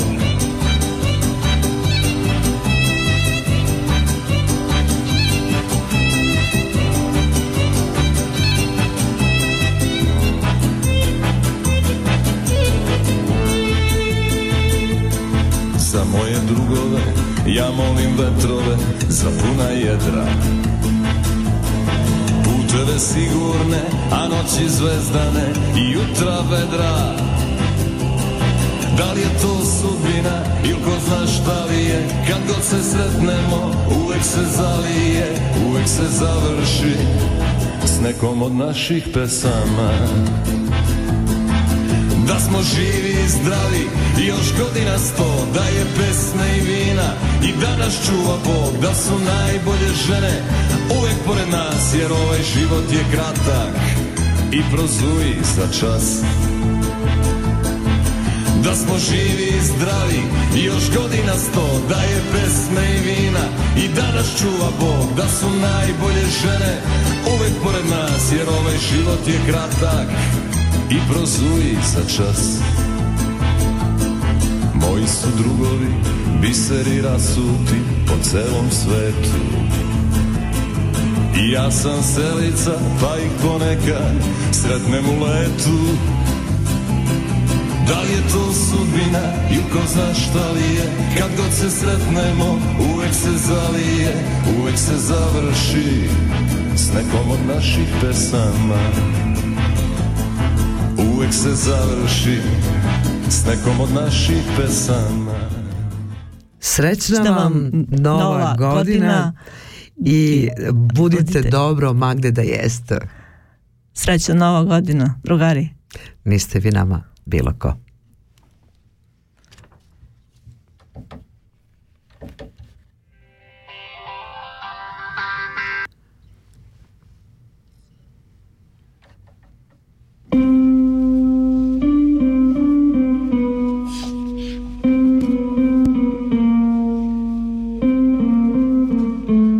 Šestdeset minuta o krugu iz kruga u krug stigli smo do kraja večerašnjeg kruga. Prijatelji naše emisije su Express Consulting AG, Radio Most, Pomoć prijatelju, Kreativna radionica Balkan, Tesa Press, Udruženje Miluti Milanković, portal www.svajcarsko.ch, Srpski kulturni centar Vil, Mondo Kult, Srpsko kulturno društvo, Levačke novine, Udruženje srpskih pisaca Švajcarske, Kulturno udruženje Cirih i pozorište Horizont, Galerija Perunov, Helse kulturni centar, e, Bašta stihom obojena, pozorište Minćene, Rock pokret, Karl Band, Promoti, Frankfurtske vesti, Skud Vuk, Stefanović Karadžić, Kolo Baden, Televizija Srpske dijaspore, Serbi Info, Serbika, Other Movie Festival i mnogi drugi. Sljedeće druženje zakazujemo u utorak 4. januara u isto vreme na istim talasima.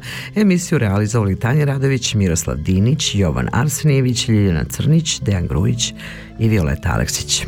Laku noć narode.